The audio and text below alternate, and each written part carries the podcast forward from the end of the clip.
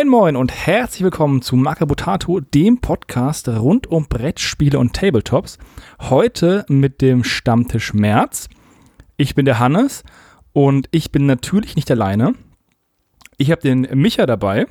Moin Moin. Und ich habe die beiden Männer dabei, die diesen historisch gelagerten Stammtisch wahrscheinlich sehr stark bestreiten werden. Das ist einmal der Louis. Hallo. Und der Mike. Das sind unsere beiden Histo-Spacken, die wir heute dabei haben, weil wir haben heute sehr viele historische Themen. Ich sehe schon, es verlassen die Leute den Chat. Nein, Quatsch. ähm, aber zuerst, ja, aber zuerst wieder die ganz klassische Frage: Was malt ihr? Was trinkt ihr? Die Frage geht zuerst an unseren Gast, den Mike. Ich male äh, Warmaster-Figuren, das heißt, eigentlich will ich nur die Bases äh, mit ja, brauner Gatsche beschmieren. Und wenn ich das noch schaffe, setze ich mich an ein Victory at Seas Schiff und trinken tue ich Cola bei 4 Grad am besten. Und da hat sich auch die größte Dichte. Eben. Das kann nur gut sein. Mehr Cola pro Glas, sehr schön. Ähm, Christian, was malst du, was trinkst du? Ich mag zwar der absolute Histospacke sein, aber ich male heute an meinen Sammlersfiguren weiter, ähm, die ich ja auch schon beim letzten Live-Malen ähm, hatte. Die sollen jetzt einfach mal fertig werden, die haben mich gejuckt. Und ich trinke hier erstens mal ganz langweilig Wasser. Und zweitens, ähm, bei uns hat's heute Nachmittag ein bisschen geschneit und sehr kräftig gewindet. Und ich denke, da muss man einfach gegensteuern. Also habe ich mir jetzt hier einen ähm, Gin Tonic ähm, Lime Cherry gemacht. Damit es kein Longdrink ist, sondern ein Cocktail. Du meinst für das karibische Gefühl? Ja, eher, dass es Frühling wird. naja, wenigstens einer trinkt Alkohol. Micha? äh, ich habe mir heute ein lokales Bier auf den Tisch gestellt vom Kehrwieder Kreativbrauerei aus Hamburg. Ein Elbegose. Und es soll eine der ältesten Bierstile der Welt sein und eine milde, weißweinartige Säure und leichte Gewürznote haben. Und ich bin sehr gespannt, wie das schmecken wird. Wir Klingt brauchen, nach einem Bier. Wir brauchen wirklich einen Bier-Podcast, glaube ich, so langsam. Nee, nee, macht es nicht. Stoßt nicht in dieses Wespennest, weil bei so einem Podcast könnt ihr nur verlieren. Wir haben ja jetzt schon beim Tabletop nur gefährliches Halbwissen. Ich glaube, wenn ihr in so ein Herzensthema wie Bier reingeht, das ist ähm, der Shitstorm incoming. Ja. So, Halbwissen ist das beste Wissen. So, was äh, male, was trinke ich? Ich habe eine Mischung aus äh, Mike und ähm, Louis. Ich habe nämlich eine Flasche Wasser da stehen und eine halbe Flasche Schwipschwapp. Ich gebe mir also richtig hart die Kante heute und ich male noch ein bisschen an der Passage nach Longfall. Ich bin zwar zum Großteil durch, ich habe mir aber jetzt ähm, für meinen Urlaub, ich habe die nächste Woche Urlaub, die neuen Modelle geholt, also die Nebelwölfe, den Bibliothekar und diese Galionsfigur. Und da bin ich gerade dran.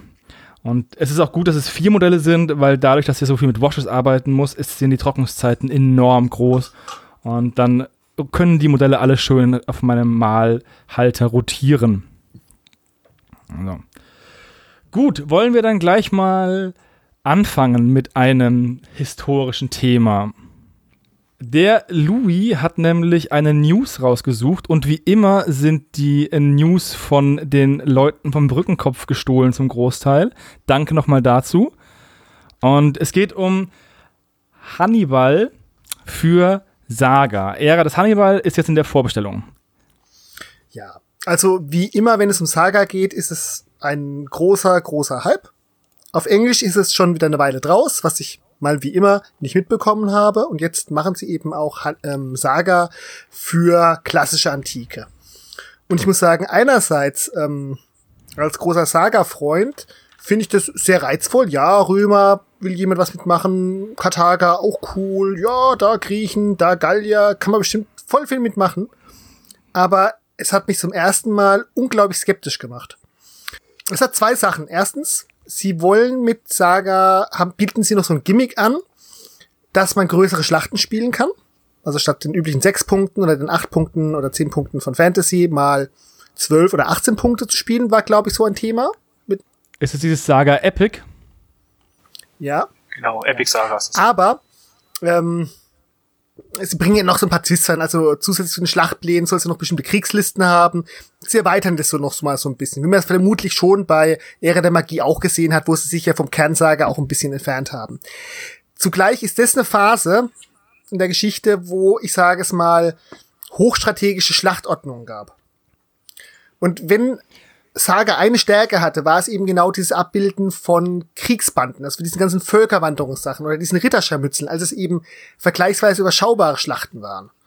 Diese, es ist kein Skirmisher, aber eben diese Scharmützel, diese Kriegsbanden, die aufeinandertreffen. Und ich finde, da sitzen sich mit der Antike ähm, einfach, ja, finde ich auf einem komischen Stuhl mit Saga. Ich habe es nicht angeguckt, das ist jetzt nur so eine grundsätzliche Skeptis. Ich habe es aber auch schon bei einigen anderen Kommentatoren gelesen. Du meinst, dass sich das Regelwerk von Saga nicht dazu anbietet, diese Art von Kriegsführung darzustellen? Ja, absolut. Also beziehungsweise, klar, es gibt bestimmt ein paar schöne Battleplans, mit denen du irgendwie geschlossene Formationen oder sowas darstellst oder römische Manipulartaktik. Ähm, aber Saga will halt eigentlich diese Kriegsbanden darstellen. Und ich glaube, das kannst du in der Epoche auch gut machen. Aber was der, die Erwartungshaltung von vielen Leuten wird halt sein, ah, in der Zeit will ich aber meine großen Armeen spielen. Und da ist es halt wieder, ja, bedient man die Leute, die diese Epoche spielen wollen, also eher die historische Community, die sich ja darüber beschwert, was alles an nicht historischem Zeug durch Saga eingeschwemmt wurde. Oder tut man damit eher die Saga-Fans ähm, bedienen, die sagen, ja, okay, jetzt kann ich mal, mal neue Battleplans mit neuen Modellen spielen. Also ähm, der Franz bringt hier ein gutes Argument, ähm, dass es ja auch damals kleinere Scharmützel gibt und das Plänkel aufeinandertreffen. Die sagt natürlich dann da, es lässt sich, naja, es lässt sich halt schwierig, einen Kriegselefant oder zwei Kriegselefanten bei, einem, bei einer Aufklärungsmission erklären. Auf der anderen Seite könnte es ja auch ein Rückzug sein, wo ähm, Plänkler versuchen, die, na die Fliehenden oder die Nachschubwege abzutrennen. Ähm, Gibt es ja genug Dinger. Ich persönlich sehe das so wie, wie Morgi, die Elefanten sind cool. Also, wenn dann. Ähm, Everything's better with elephants. Ja, also persönlich, also Saga mit einem Kriegselefanten hätte schon was. Also die Kriegselefanten bei Age of Empires 2, die waren ja super unnütz, weil die waren so langsam und wurden immer sofort bekehrt, wobei ich nicht checke, dass, also warum die Elefanten eine Religion haben, aber das ist eine andere Sache. Ähm, aber hier diese, also das ist eine, eine Epoche, mit der ich wenig am Hut habe, aber die Elefanten finde ich geil. Also Elefanten sind immer toll, gerade Kriegselefanten. Ich sehe das ein bisschen so ähnlich wie ähm, Christian. Einfach, also fairerweise muss ich sagen, ich bin mit Saga nie wirklich warm geworden. Ich habe es mal mit Ära der Kreuzzüge versucht und habe, glaube ich, zwei Spiele gespielt und war halt nicht meins. Ähm, und hatte auch das Gefühl, dass es große Schlachten nicht wiedergibt. Zumal ich finde halt bei den Sachen, gerade in der Zeit, also die meisten werden DBR wahrscheinlich noch kennen, hoffe ich zumindest. Ähm, da gibt's ja auch Flanken und ähnliches. Und das, denke ich, fehlt mir da so ein bisschen, weil das ja doch offene äh, Formationen sind. Du kannst ja wirklich fast nur Plänkler spielen. Und sobald es groß wird, wird's halt aus meiner Sicht auch ein riesen Aufriss werden. Also ich weiß nicht, ob das so funktioniert. Wobei die Zeit natürlich toll ist. Ich meine, Römer sind halt super und auch die ganzen alten Völkerungsvölker, also Völkerwanderungsvölker sind ja auch nicht schlecht. Das alte Saga war ja auch nicht so weit davon also, weg im richtigen Mittelalter. Also jetzt muss ich ganz kurz sagen, Völkerwanderungsvölker sind davon 600 Jahre weg.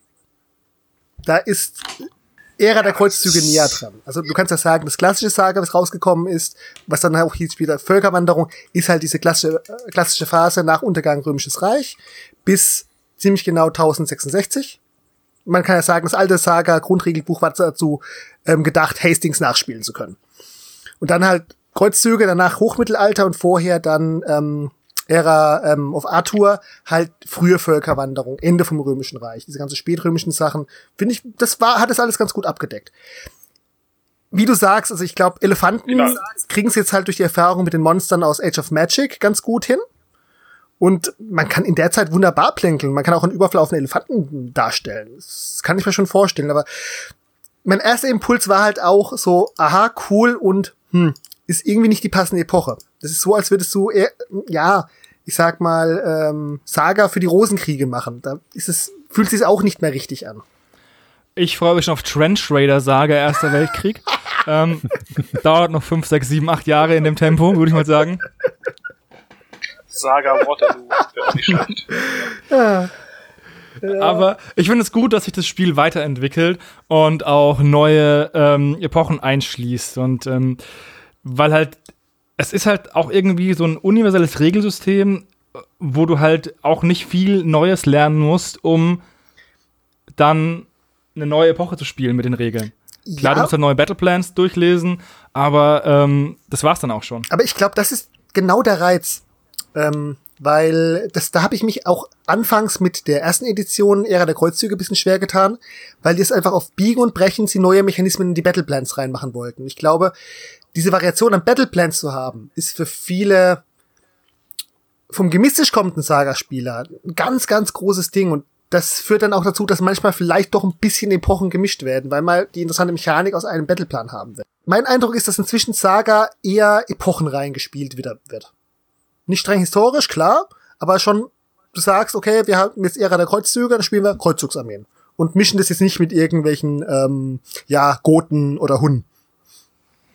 Ey, ich muss sagen, ich habe halt keine Ahnung, ähm, inwieweit sich die Stärke der Battleplans über die einzelnen verschiedenen Epochen ändert. Es wäre einfach nur doof, wenn der eine halt mit seinen äh, Anglo-Dänen ankommt und der andere halt, keine Ahnung, mit seinen Franzosen von Waterloo und sagt, ich spiele mal Saga. ähm, Das wäre das sicherlich wäre sehr interessant. interessant. Aber das ist halt ein Punkt. Ich weiß nicht, inwieweit diese Battleplans vergleichbar sind und die Einheitenstärke vergleichbar ist in den verschiedenen Epochen. Und ähm, was ich Ihnen auch noch sagen wollte, ist, ich glaube, es ist gar nicht mal so leicht, immer wieder neue, coole Effekte auf der Battle, auf der Battle Map, also auf diesen Battleplans darzustellen, Ja. weil im Endeffekt, ganz ketzerisch gesagt, ähm, haben die ja auch nur Schwerter und Bögen. Das heißt, äh, es die haben ja dieselbe Bewaffnung. Also es ist schwer zu sagen, was machen wir jetzt hier neu, was haben jetzt die Römer für einen anderen Aspekt auf ihrem Plan, als jetzt zum Beispiel die Anglo-Dänen oder so oder, Ähm, oder die Wikinger. Hannes, du hast aber nicht viel Saga gespielt, oder? Also das kriegen sie sogar sehr gut hin.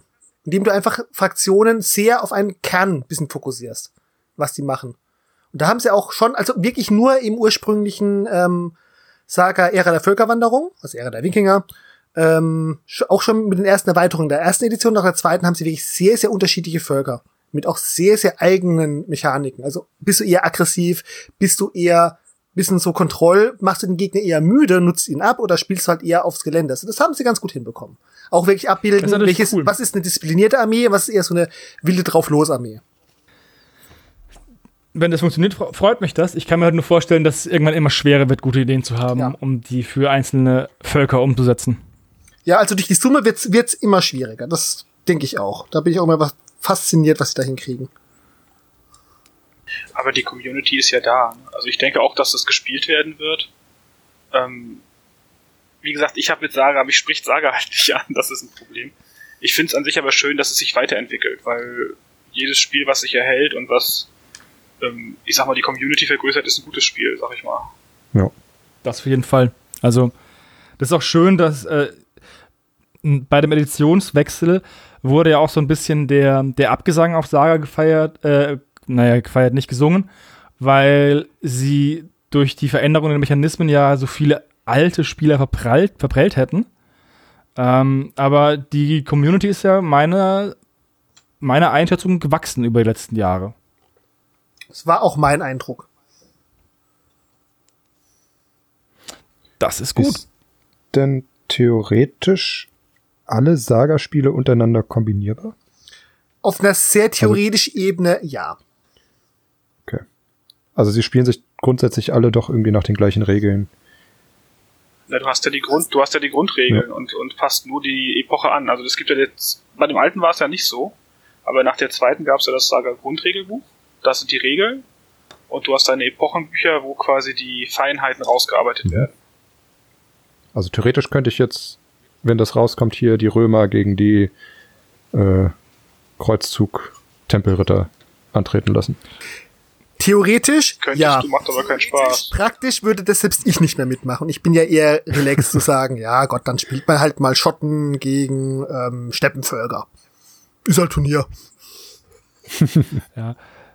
Solange halt das, ähm, das Power-Level-Gefälle nicht so hoch ist, würde es bestimmt gehen, aber ich glaube halt äh, spätestens zum Beispiel bei Ära der Kreuzzüger, wo viel mehr äh, Kavallerie auf dem Feld sein muss wahrscheinlich, ähm, es ist wahrscheinlich schwierig mit der reinen Infanterie diesen, diesen Bewegungsnachteil aufzugleichen.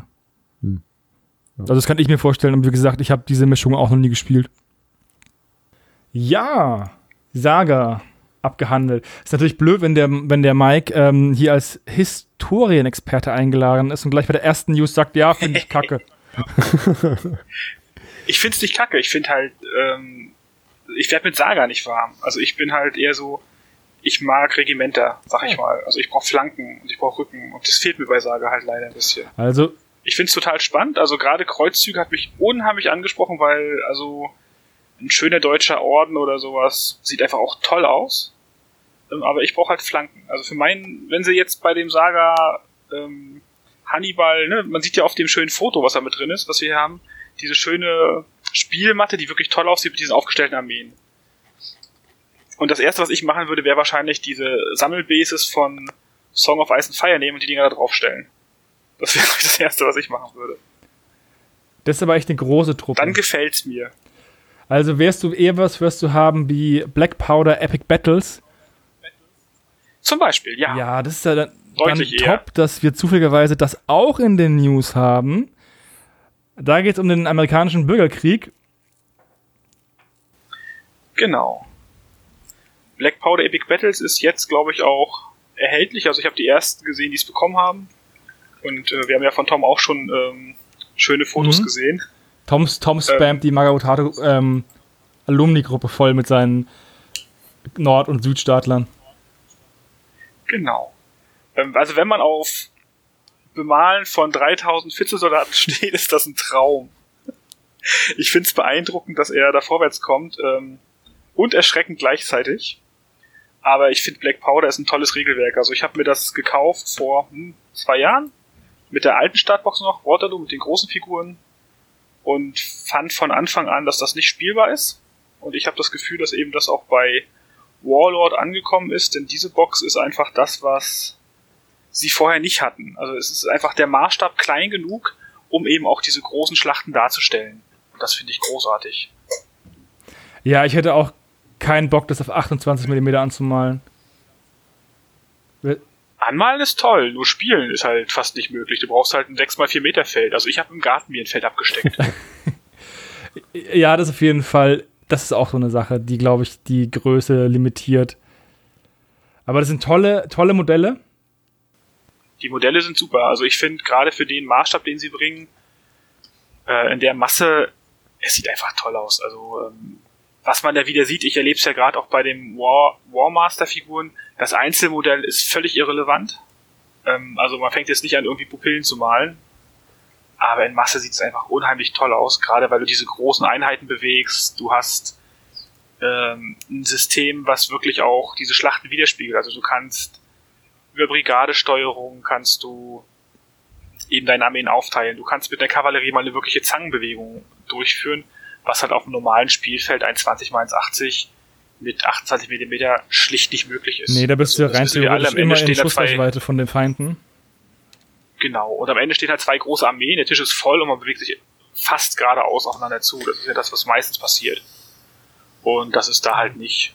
Und abgesehen davon, dass die Box aus meiner Sicht preislich unschlagbar ist, also mit irgendwie um die 100 Euro, kriegst du zwei komplette Armeen, also das rundum sorglos Paket, inklusive Artillerie, ähm, du kriegst Gelände, irgendwelche Häuser sind dabei, du kriegst Zäune, also ist aus meiner Sicht ist es ein No-Brainer, wenn man auf das steht. Ja, das muss es gerade sein, weil also ich glaube, American Civil War so auf der Grand Strategy Ebene, da finde ich das schon sehr interessant. Aber tatsächlich die einzelnen Gefechte im, im Bürgerkrieg, boah, das ist, das ist nicht, das ist nicht meins ich kann jetzt noch nicht mal sagen, wo, vielleicht weil es zu dem Zeitpunkt gerade nicht irgendwo den großen Paradigmenwechsel gab. Stimmt nämlich auch nicht. Das waren die erst modern geführten Kriege, aber boah, nee, also hat mich nie angesprochen. Aber das, ich sag's ja, bei mir hört's ab Siebenjähriger Krieg Napoleonik eigentlich aus und fängt dann eigentlich ab Zweiter Weltkrieg vielleicht wieder an. Ja, das ist halt auch nicht hier, ne? Das ist eben Waterloo, das kennen die meisten. Wenn du nach Leipzig fährst, kommst du nicht dran vorbei an Napoleon und Co. Und ACW ist halt relativ weit weg. Ja, aber Napoleon mag ich noch weniger. Ähm, Weil er ja, Franzose gut. ist? Ähm, Nein, wirklich. Ach. Niemand sagt Nein, also das, das, unter Napoleon oder vorher auch in den ähm, in den ganzen ähm, Revolutionskriegen, das gab es da schon große taktische Wechsel, auch wie Krieg geführt wurde, weil weil die Franzosen zum Beispiel nicht diese strikte Lineartaktik von diesen hoch ähm, trainierten Armeen vorher machen konnten, haben sie halt einfach auf diese Masse gesetzt, diese Kolonnentaktik ähm, entwickelt und damit hat Napoleon zusammen halt mit einem großen taktischen strategischen Verständnis halt Europa über, überrannt. Aber diese ganzen Schlachten, ganze Napoleonik, die ganze Ästhetik hat mich nie angesprochen. Das ist wirklich die Epoche, die mir am egalsten ist. Aber zugleich eine der beliebtesten Epochen für viele Spieler. Also ich muss auch sagen, ähm, also da verstehe ich dich leider nicht. Es tut mir leid. Ich habe mir die Box nicht geholt, die ACW-Box. Schlicht aber ein- liegt einfach schlicht und einfach daran, dass ich gerade 300 napoleonische Briten bemale in 10 mm ähm, und einfach nicht nochmal mit 1000 anderen anfangen wollte. ähm, denn es sieht super aus. Also ich finde ähm, beides total schön. Aber du sagst ja auch Siebenjähriger Krieg oder Großer Nordischer Krieg, da waren die Uniformen ja noch bunter. Ich denke, das wirkt noch schöner. Tatsächlich muss ich sagen, großer nordischer Krieg geht noch. Das ist für mich halt genau diese Ende, weil die Schweden zum Beispiel im großen nordischen Krieg noch Piken eingesetzt haben. Sehr faszinierend, weil die Schweden immer den Ruf Genau. hatten, ja noch diejenigen zu sein, die ähm, sozusagen diese ganze Taktik ja am stärksten fernkampflastig geführt haben. Vergleich gerade zum vorher, wie ähm, also das ganze Deutsche Reich, die Spanier-Krieg geführt haben. Ähm, also Großer Nordischer Krieg als Endpunkt geht für mich noch. Aber danach hört's auf. Was lustig ist, weil ich ja sage, mein Erstkontakt zum ähm, Hobby über Miniaturen waren ja siebenjährige Kriegsdienstsoldaten von meinem Bruder in Knallebund. Also weiße Österreicher, grüne Russen, preußisch-blaue Preußen, rote Sachsen. Das, diese Ästhetik verstehe ich. Also ich kann nur sagen, ein Kumpel von mir baut sich gerade siebenjährige, also Seven Years War Preußen auf. Und es sieht großartig aus. Also richtig, richtig großartig. Ich hatte mir ja mal auf der Taktika die Startbox von By Fire and Sword Polen geleistet, was glaube ich 12 oder auch 15 mm Maßstab ist.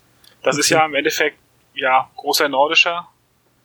ja, großer Nordischer Krieg und ein bisschen vorher, wo halt, als halt Schweden noch eine wichtige Militärmacht war und viel in Polen rumgewütet hat. Genau. Und sieht einfach großartig aus. Und wie gesagt, diese Box jetzt vom Black Powder, ähm, ich finde die großartig. Das Regelsystem, ich weiß nicht, ob ihr das kennt, aber ich habe es wirklich gelesen, ähm, ist ein aus meiner Sicht wirklich gutes Regelsystem, wo auch nicht nur diese kleine Strategie, sondern wirklich auch große strategische Entscheidungen über den General gesteuert werden, ähm, wo du auch eben wirklich darüber es verkacken kannst, auf Deutsch gesagt. Also wenn der General halt den Befehl versaut, dann passiert halt auch nichts. Ähm, ist vom Spielerischen her also auch anspruchsvoll. Es ist ruhiger, ehrlicherweise, als die anderen Spiele. Also wenn du jetzt das mit Saga vergleichst, wo es relativ schnell dynamisch wird, das ist halt hier überhaupt nicht der Fall. ich bin jetzt von den ganzen Warlord-Regelwerken jetzt am ehesten mit Pike and Shot ähm, ver vertraut, was halt über das Sandwich zwischen Hail Caesar und ähm, Black Powder war. Aber es ist ja auch so, dass du plötzlich über einen sehr guten Befehl eine Einheit plötzlich sehr, sehr weit bewegen kannst, oder? Die Grundregeln Ja, sind ähnlich, genau. Du gibst einen Befehl, hast einen, hast einen Befehlswert, den du erreichen musst. Und je nachdem, wie weit du den überschreitest, kriegst du halt ein, zwei oder drei Befehlseinheiten umgesetzt. Also Ja. drei Bewegungen oder. Das ist bei Pike Shot, glaube ich, Ja, ziemlich ähnlich. Ähm, also Black Powder, das Regelwerk galt ja immer als solide, nur viele Leute haben sich halt aufgeregt, dass man auf 28 Millimeter damit halt nicht spielen kann, was halt Warlord als Hauptmaßstab anbietet. Und ähm, ich sage, das stimmt nicht, aber du müsstest halt gewisse Abstriche machen. Also ich würde halt sagen, wenn du das auf 28 Millimeter halt spielen willst, dann löse dich von jeglichem Realismus, den du in diesen kleinen Maßstäben nämlich auch nicht hast, in Sachen Dimension von Entfernung zu deinem äh, äh, Modellmaßstab, was GW ja auch immer sagt. Und äh, sag, okay, das re- nimm einfach deine Einheiten ähm, Bewegungswerte ein bisschen runter. Dann kannst du auf einer kleineren Platte spielen, aber das wollen halt viele nicht. Und ja. Aber es, ich find's gut, dass jetzt in diesem Maßstab halt mal massiv gewechselt sind, weil es halt für die ganzen großen, großen strategischen Spiele halt einfach sinnvoll ist. Also die meisten kennen es ja von der Taktika. Guckt euch die alten Taktikertische an, äh, wo sie Histo-Spiele gespielt haben. Das war, also meistens waren zwei Tische nebeneinander geklatscht, weil es einfach auf dem kleinen fast nicht funktioniert oder halt im kleinen Maßstab. Ähm, ich habe ja die 28 mm Figuren auch hier und ich finde, also zum rein optischen, spielerischen sieht es um Welten besser aus, der große Maßstab, weil du einfach wunderschöne Figuren hast. Die kleinen, ja, die sind halt bei mir jetzt rot, grau und schwarz und haben einen Gesichtspunkt in der Mitte. Das spricht mich halt jetzt im Detail nicht so an. In Masse wirkt es trotzdem toll, gar keine Frage. Ähm, ich denke, wenn sie diese Box gemacht hätten mit ähm, napoleonischen Kriegen zum Beispiel, denke ich, würde die hier noch deutlich besser rennen als das ACW. Bin ich mir absolut sicher. Ich kann dazu halt wenig sagen, weil ich nicht historisch spiele. Aber ich persönlich finde zum Beispiel die Kämpfe in der neuen Welt im siebenjährigen Krieg, die finde ich ziemlich cool. Die ähm, ganzen Trapper und so und die Franzosen mit ihren Native American Verbündeten und andersrum. Da gibt es ja auch immer wieder schöne Modelle. Und da freue ich mich immer, wenn wir was in den News oder im Kickstarter haben, weil ich die meistens sehr schön finde, auch wenn ich das System nicht spiele oder die allgemein nicht historisch spiele. Das kann ja noch werden. Ja, ich bin noch nicht, ich bin noch nicht alt genug. War ist der Einstieg. Flames of War ist die Einstiegsdroge. War es bei mir nicht. Nein, aber es ging jetzt darum, dass Hannes und Servo da irgendwie angefangen hatten. Ich weiß nicht, ob ich dann Ich hoffe, irgendwann dass mal, wenn ich dann in zehn Jahren äh, Mitte 40 bin, ob ich dann nicht da sitze und ähm, ich muss noch meine 150 napoleonischen Soldaten anmalen. Du hast eine Null vergessen. Ich, ich, Und in zehn Jahren, wenn deine Hand dann schon so leicht zittert und deine Augen schlechter werden, dann, dann spielst du es in 28 Millimeter. oder ich bin hoffentlich reich genug und kann mir die anmalen lassen. Oder so. Ja, aber es ist dann ja schön. Wollen wir weitermachen mit äh, Historie hier oder wollen wir was anderes einfließen lassen? Ich richte mich nach Michael, der ist gerade so ruhig. Ich wollte gerade Genau, sagen, wenn und- ihr hier über eure Historie redet, mal ich meine Echsenmenschen Blood Bowl Figuren an und denke mir, ja. Über der Chat kann auch gern was sagen. Nee, dann, ähm, dann holen wir mal den, ähm, den Micha aus dem Ruhezustand zurück, nachdem er jetzt so weggedriftet ist bei dem ähm, Vortrag von Professor Mike und Professor Louis. Ach, interessant ist das alles allemal. Also, Und zwar hat der ähm, Micha was von Warhammer rausgesucht. Und zwar für 40k, wenn ich das richtig sehe. Aber ich bin in den News auch noch über was Schönes von Age of Sigma gestolpert. Aber Micha, fang du mal an. ja. Also es ist eine sehr große News-Ankündigung, wo halt sehr viel angekündigt wird, aber was mich da jetzt besonders angesprochen hat, war die Ankündigung für den neuen Kodex von den Adeptus Mechanicus plus der neue Marschall von derselben Fraktion, weil jetzt, wo ich meine Tyranniden fertig angemalt habe, äh, ja, nach der Armee ist vor der Armee, habe ich sprechen mich nach den Biotitan der Tyranniden plötzlich die Adeptus Mechanicus, also die Maschinenmenschen des Imperiums, wenn man so möchte, an. Und ich, ja, hätte nie gedacht, dass ich das mal sage, aber der Hype Train ist, ist mit mir durchgestartet und ich freue mich irgendwie auf diesen neuen Kodex und ja, Ich bin so fasziniert, wie du dich in die Fänge von Games Workshop geworfen hast. es ist furchtbar, oder? Also das ist wirklich, wirklich erschreckend. Also, ja. Sie machen halt in der Edition relativ viel, viel richtig, äh, was den Hype-Train angeht. Also ich finde ähm, die Admech-Sachen interessant. In der News sprechen mich aber die AOS-Sachen ehrlicherweise gar deutlich mehr an. Ja, da, das ist tatsächlich, AOS spricht mich überhaupt nicht an. Ich habe, ah, also ja, spricht dann im einem Atemzug oder im nächsten hebe ich das wieder auf. Ich habe mir tatsächlich gerade auch Action, äh, Exen Menschen die Start Collecting Box geholt, aber nicht zum Spielen, sondern rein zum Anmalen. Ich habe einfach Lust darauf, diese Figuren anzumalen. Das ist bei Admech das gleiche. Ich weiß, spielen will ich eh erstmal die Tyranniden, wenn ich überhaupt mal zum Spielen komme. Aber ich habe Lust, diese Figuren anzumalen. Weil ich einfach gemerkt, Und genau so geht's mir mit. Ja.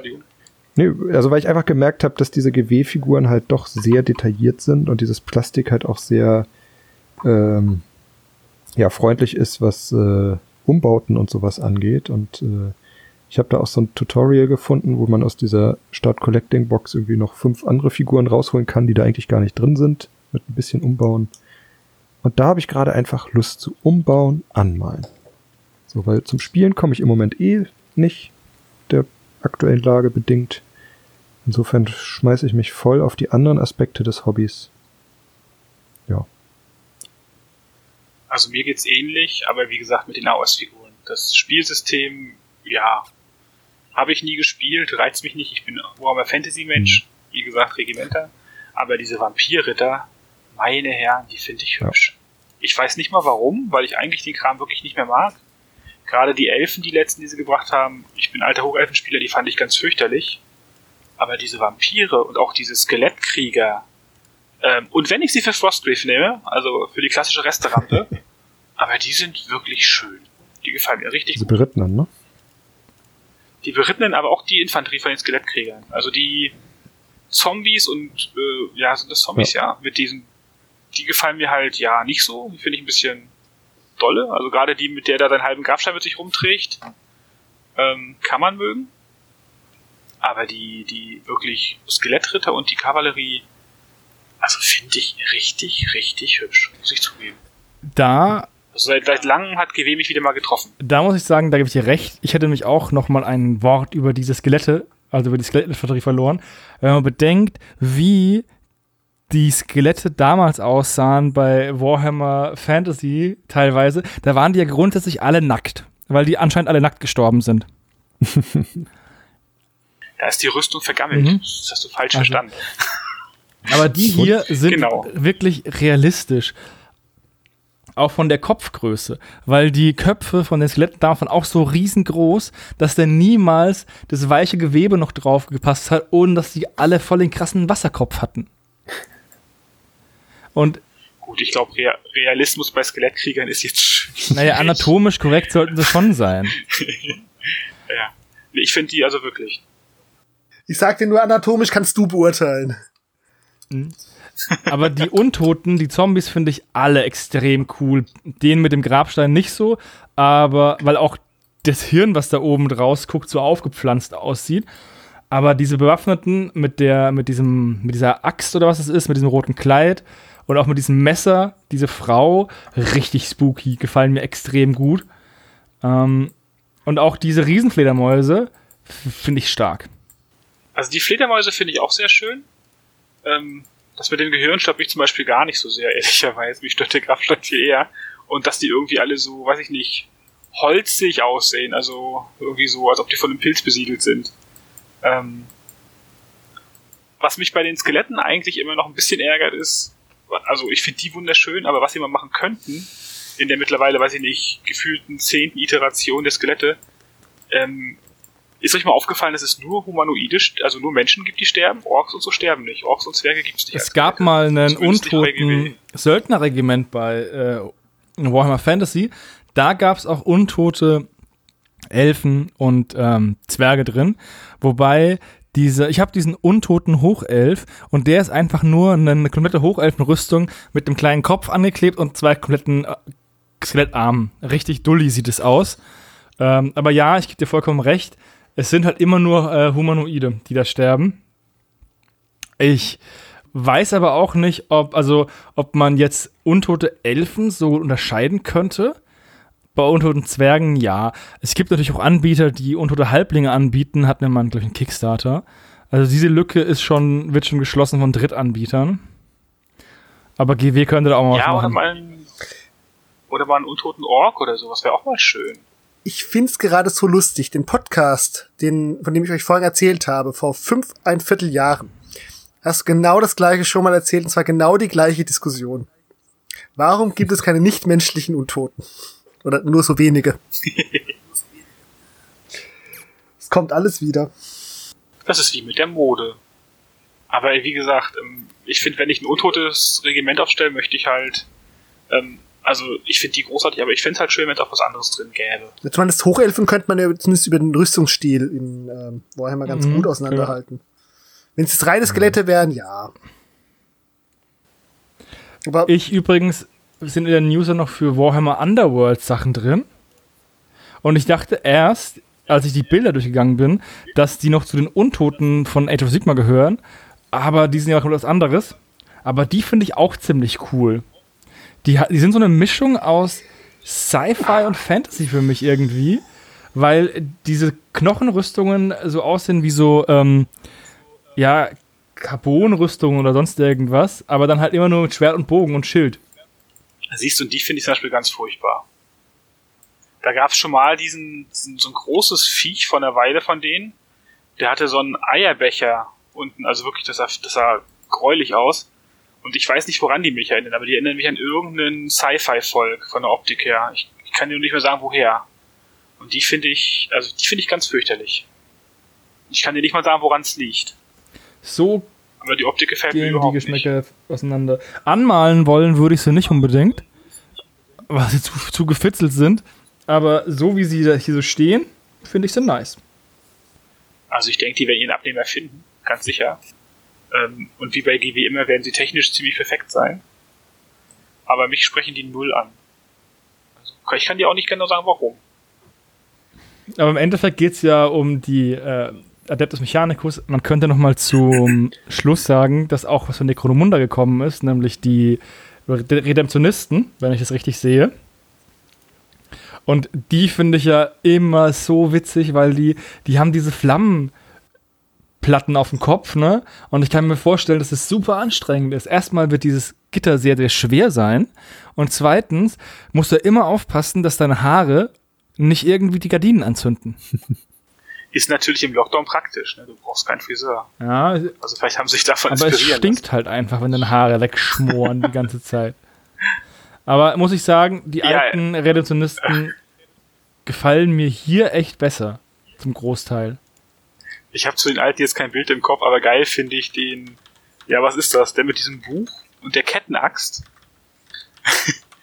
ich finde es ganz putzig, wie dieser Minimotor diese riesen Kettenaxt antreiben soll. Das finde ich schön. Ja, das ist. Abgesehen von den brennenden Haaren. Mhm. Also, ich weiß nicht, so richtig haut's mich jetzt nicht vom Hocker. Also die zumindest nicht. Das ist eh immer so, wenn man bedenkt, wie, wie klein der Flammenwerfer-Tank bei den alten Imperial-Soldaten war. So, dass es äh, gerade mal für ein Feuerstößchen gereicht hat. Genauso wie klein wie das Bolter-Magazin ist. Da sind drei Schuss drin und die schießt mit Schnellfeuer sofort raus. Ja. Über ähm, diesen Realismus kann man keine sinnvolle Diskussion führen, glaube ich. Weil das einfach ins Nichts führt. Was würdest du sagen, GW ist nicht realistisch? Äh, genau das möchte ich sagen. Ich habe mal hier die Redemptionisten, die Starterbox, die alte, gefunden bei duckerdducker.com. Das ist natürlich nur äh, die Coverart. Die Bemalung ist vielleicht ein bisschen 90er, aber ich finde die halt irgendwie, die sind nicht so dynamisch von den Posen her, aber sie sind halt einfach realistischer, weil sie halt keine brennende Schüssel auf dem Kopf haben. Also die sind irgendwie cooler. Abgesehen davon, dass da vorne Rambo steht, äh, mit seinen Unter-, also Oberschenkelarmen. Ja, und dann, und dann hat er einen Flammenwerfer, ne? Geil. Also, da hat, genau. er, hat er die ganze Zeit so geil. gepumpt und dann überlässt er alles der chemischen Energie. Naja, Genau. du hast es doch gerade gesagt. Naja, falls der, falls der Tank nach drei Schuss leer ist, kann er noch Genau. zuschlagen. Das ist eigentlich eine Keule. Ja, aber du musst bedenken, ist, hier unten ist dieser, dieser kleine Tank und das ist alles, was drin ist. Und das ist ja, selbst mit einem guten Vernebler bist du da ja mit ein, zwei Feuerstößen durch. Ja, das ist im 41.000 alles anders. Die haben da andere Technik und so. Mhm. Da können die wahrscheinlich mehr Die komprimieren. haben schwarze Was Materie nicht alles. Flammenwerfer. Genau. nee, aber die Dinger haben schon echt so einen 90s-Style, aber die sind wirklich, ähm, also ich finde die auch hübscher als die aktuellen, muss ich zugeben. Ja. Also bei Necromunda, da waren die Modelle damals schon so cool und so schön, dass es schwer ist für die Neuauflage wirklich gegen die ähm, alten zu punkten, meiner Meinung nach.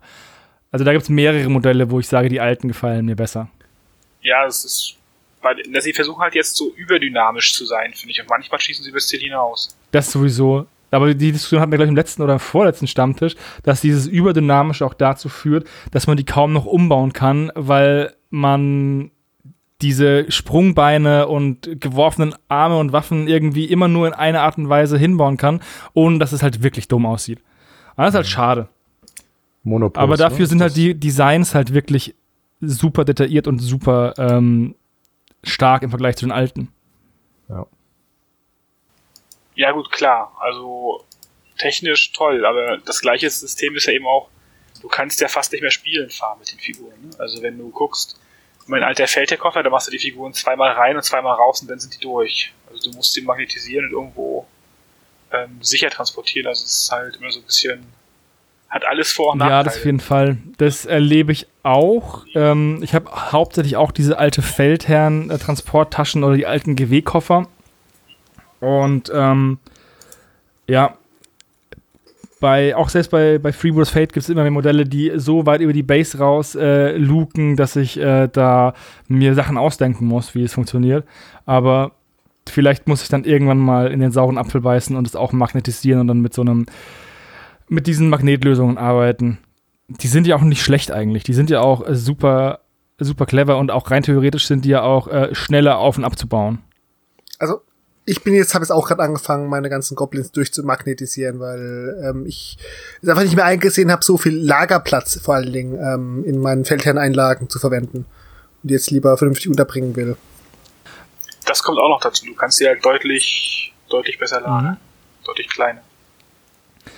La also Lagerung von Püppchen wäre, glaube ich, auch mal ein super interessantes Thema für einen Stammtisch. Der Sebastian schreibt es bestimmt gerade auf. Merken, nicht ankündigen. Sonst kommt, sonst, sonst sind wir in der Pflicht, dass es kommt. Nein, sonst kommt es nicht. Ja, nee, aber das ist echt eine, das ist echt, äh, eine interessante Frage, wie man am besten seine immer weiter ähm, steigende Sammlung ähm, halt lagert. Ich glaube, die coolste, aber auch die äh, platzraubendste äh, Version sind Vitrinen. Weil ich hätte, glaube ich, so viel wie so eine, wie so eine Wohnzimmer-Schrankwand ähm, an Modellen, die ich aufstellen könnte, bemalt, wenn ich die einigermaßen auch schön in Szene setzen möchte. Aber das wäre natürlich, äh, brauche ich ein eigenes Püppchenhaus. Das geht ja nicht. Noch nicht. Das ist doch mein Lebensziel. Wenn du dann reich bist und deine Figur bemalen lassen kannst, kannst du auch ein Haus Mhm. kaufen. Ja, In zehn ja Jahren. George R. R. Martin, der hat, ähm, der hat sein Wohnhaus und hat das Haus auf der anderen Seite der Straße gekauft. Und in dem Haus auf der anderen Seite der Straße ist ein ganzer Scheiß drin. Da hat er, Alles da hat er halt ein riesige Regalreihen mit zum Beispiel jedem, äh, jedes sein, also seine ganzen Ansichtsexemplare von Büchern in allen möglichen Sprachen, und allein das ist schon Raum. Dann irgendwelche ähm, Requisiten aus Serien und Filmen, irgendwelche riesengroßen ähm, auch Püppchenvitrinen mit irgendwelchen Herr der Ringe-Figuren. Ähm, also, der Mann lebt den Traum in der Hinsicht. Über die Straße schnell, in Unterhose, rüber ins Püppchenhaus. Aber jetzt mal ganz ehrlich gesagt, Kopfkino. ähm, eine Gartenhütte oder ein Gartenhäuschen, wo du relativ viel, ich sag mal, von normalen Figuren unterbringen könntest, kriegst du für weniger Geld, als viele Leute in ihrer Miniaturensammlung haben. Ich sag mal eins, ich werde bestimmt nicht meine super teuren Püppchen in eine scheiß popelige Gartenlaube stecken, dass sie dann irgendwie von irgendwelchen Halbstarken verwüstet wird. Da kriege ich ja kein Auge mehr zu, weil ich alle Schiss lang, wenn es draußen knarzt, rauslaufe, mit meiner Flinte, um meine Püppchen zu verteidigen. Das ist halt eine bessere. Aber ich bin da letztens mal mit Erschrecken draufgekommen, als ich überlegt habe, wie viele Figuren gehen in meine Einlagen. Okay, wie viele Einlagen habe ich in dem Koffer? Und wie viel habe ich durchschnittlich pro Metallfigur gekauft davon?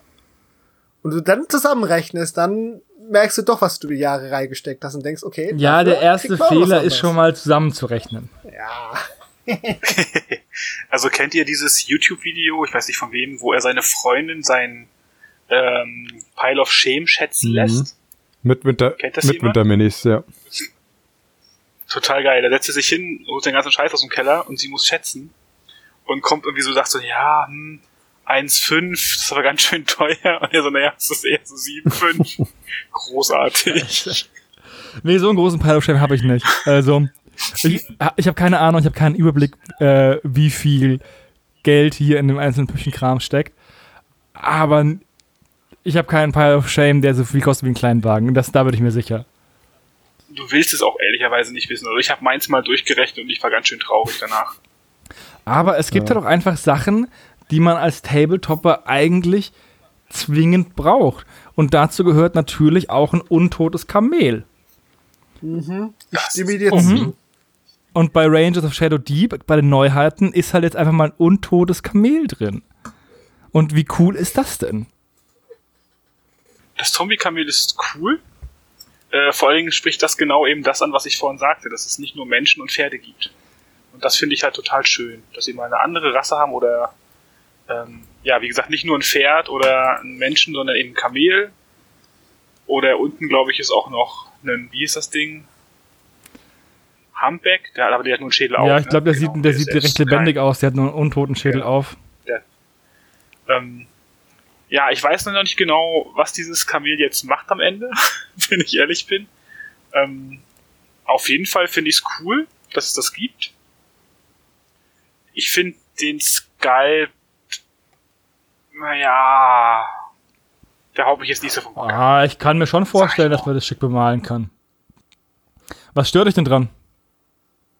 Ähm, erstens ist es ein Dromedar und kein Kamel. Das ist vollkommen korrekt. Klugscheißer. Jetzt, wo du es jetzt, wo du's sagst, es hat nur einen Höcker. genau. Und zweitens steht der Höcker auch noch. Das stört mich zum Beispiel auch. Müsste dir gefallen sein, wie die, ähm, Ja, es ist fett. Und wenn das Viech tot ist und über Löcher hat, sollte der Höcker eigentlich auch fallen. Aber das ist wieder so mein, naja, da bin ich halt Nerd. Ähm, Vielleicht ist er ja ausgestopft. Du weißt Ja. ja, nie, der Außer- Nekromant, der das wiederbelebt hat. oder da sind Fliegen drin oder so. Ganz viele. Also das Zeug hält sich ohne Blutkreislauf aufrecht und läuft durch die Gegend. Da kann auch der Höcker stehen. ich wollte gerade sagen, weil wenn du einfach den Höcker wegmachst, ähm, dann ist halt einfach nur ein untotes Pferd schon wieder. Das stimmt. Aber es müssten trotzdem zwei Höcker sein. Ja, oder es heißt ein untotes Dromedar. Das ist ja auch in Ordnung, weil ein Dromedar ist überraschenderweise auch kein Pferd. Richtig. Nee, aber ich finde es halt, wie gesagt, sehr cool, dass es mal eine andere Rasse gibt. Ähm, mir erschließt sich halt nicht genau, was es macht. Ich bin jetzt in Rangers of Shadow Deep nicht so weit drin, dass ich jetzt genau weiß, was dieses Kamel ausrichtet, ehrlicherweise. Ob das jetzt in, in irgendeiner Kampagne auftaucht. Weil ich habe nur das Grundregelbuch. Und ich gehe stark davon aus, dass in irgendeiner Erweiterung das sicherlich eine Rolle spielen wird. Ich habe auch jetzt die PDF vom Grundregelwerk. Ich habe es aber noch nicht geschafft, es zu lesen.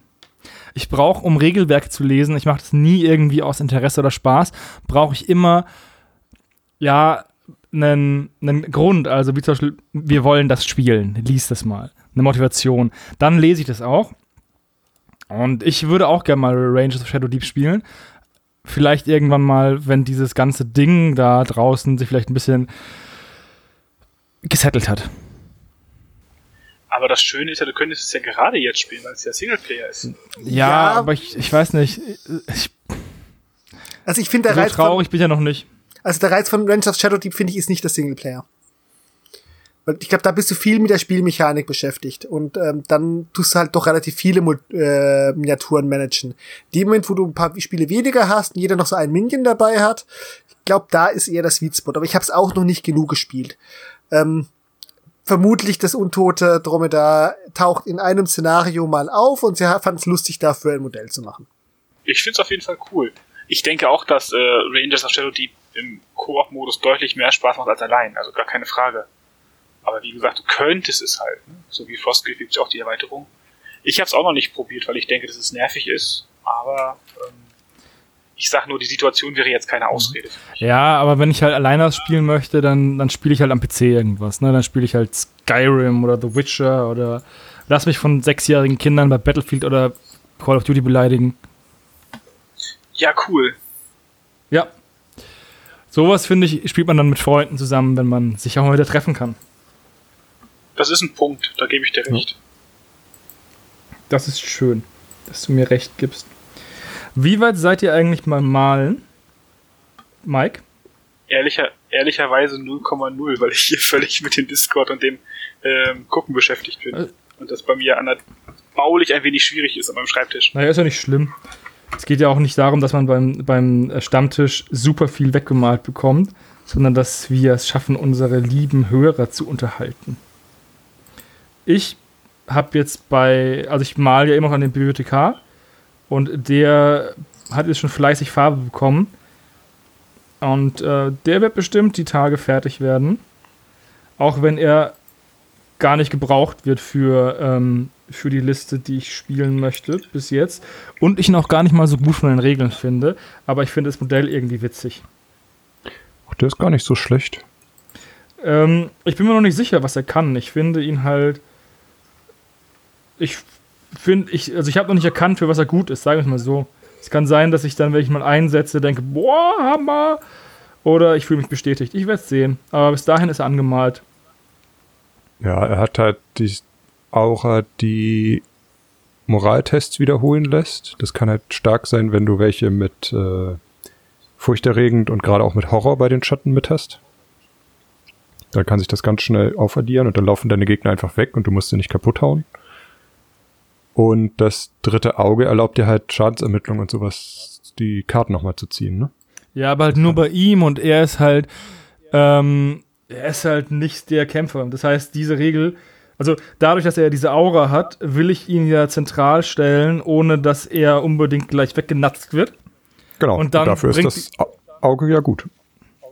Du meinst, weil er dann die Schadensermittlung noch gegen sich selbst machen kann? Weil du das dann auch wiederholen kannst, ja. Ja, okay, gut, das habe ich so noch nicht bedacht. Aber wie gesagt, man lernt nie aus. Ich habe ja leider immer noch nicht gespielt, was mich ziemlich nervt, weil ich habe noch nie bei einer Fraktion so viele Modelle bemalt gehabt, ohne jemals damit irgendwie ähm, gezockt zu haben. Entschuldigung, ich musste gerade überlegen, so ja, ich habe hier mal gerade zwölf Echsenmenschen und diese riesige Tyrannidenarmee, mit der ich noch nie gespielt habe. Das ist kein Wettbe Wettbewerb im Leiden, Michi. Ja. Ich freue mich, dass ich sie angemalt habe und dass sie fertig ist. Ich habe mir auch noch mal Zinn-Tyranniden nachgeholt vor kurzem. Also ich bin, ich habe mir viel zu viel nachgeholt in letzter Zeit. Ach Quatsch. Ich hatte der Halbtrade umgefahren und Ja, mitgeschleppt. nicht nur der, also. Die haben mich Die mit dem Sache ja Flammenwerfer die- erwischt. Wenn sie halt bemalt sind, dann ist es immer, also ein Modell, was du kaufst und bemalst, auch wenn du es nicht spielst, ähm, ist ja trotzdem kein, kein Fehlkauf, weil du hattest ja Spaß beim Bemalen. Richtig. Das ist völlig richtig. Ja. Apropos Spaß beim Bemalen. Ich wirke dich jetzt einfach mal ab. Ich bin Ja, bei meinen Echsenmenschen. Ich habe, äh, sind ja zwölf Stück insgesamt. Ich habe bei sechs habe ich so ein bisschen schon rumexperimentiert. Ich habe jetzt die anderen sechs hier stehen und habe da die Metallteile jetzt mit dem Metal Medium von Vallejo bemalt. Das ist ein sehr, sehr helles Silber. Und jetzt werde ich die alle nochmal mit zwei Instant Colors bemalen, dem Rage Brown und dem Ogre Brown. Das ist die Farben, die sie für Non-Metallic Gold empfehlen zu benutzen. Aber ich habe gemerkt, wenn man Metallic-Farbe drunter hat, sieht es nochmal geiler aus. Und das, ja, bin jetzt gerade fertig, den Metallton drunter zu malen. Jetzt muss ich sie alle nochmal, noch zweimal anmalen, die gleichen Stellen. Als Einwurf, ganz kurz. Bist du mit den Instacolors jetzt eigentlich zufrieden, so nach einer gewissen Weile gebraucht? Und mit denen liebäugel ich ja auch immer noch, gebe ich zu. Ja. Also es ist nicht das, was ich mir davon versprochen hatte. Was halt so dieser, dieser Contrast-Hype war, dass du halt eine Schicht drauf machst und es ist perfekt fertig so. Ich sehe es ein bisschen mehr als so eine Art Wash-Filter. Also, dass man eben Farben zwar auch kräftig einfärben kann, aber halt äh, die Flächen halt wirklich eher einfärbt, als damit zu malen. Also, es entspricht nicht meinem Malstil. Das ist mein Problem, würde ich sagen, damit. Ich merke es jetzt bei den Action-Menschen, bin ich eigentlich sehr zufrieden damit. Aber es ist halt auch schwer, Sachen zu korrigieren, wenn man da irgendwie doch mal irgendwo übergemalt hat. Hm. Ja.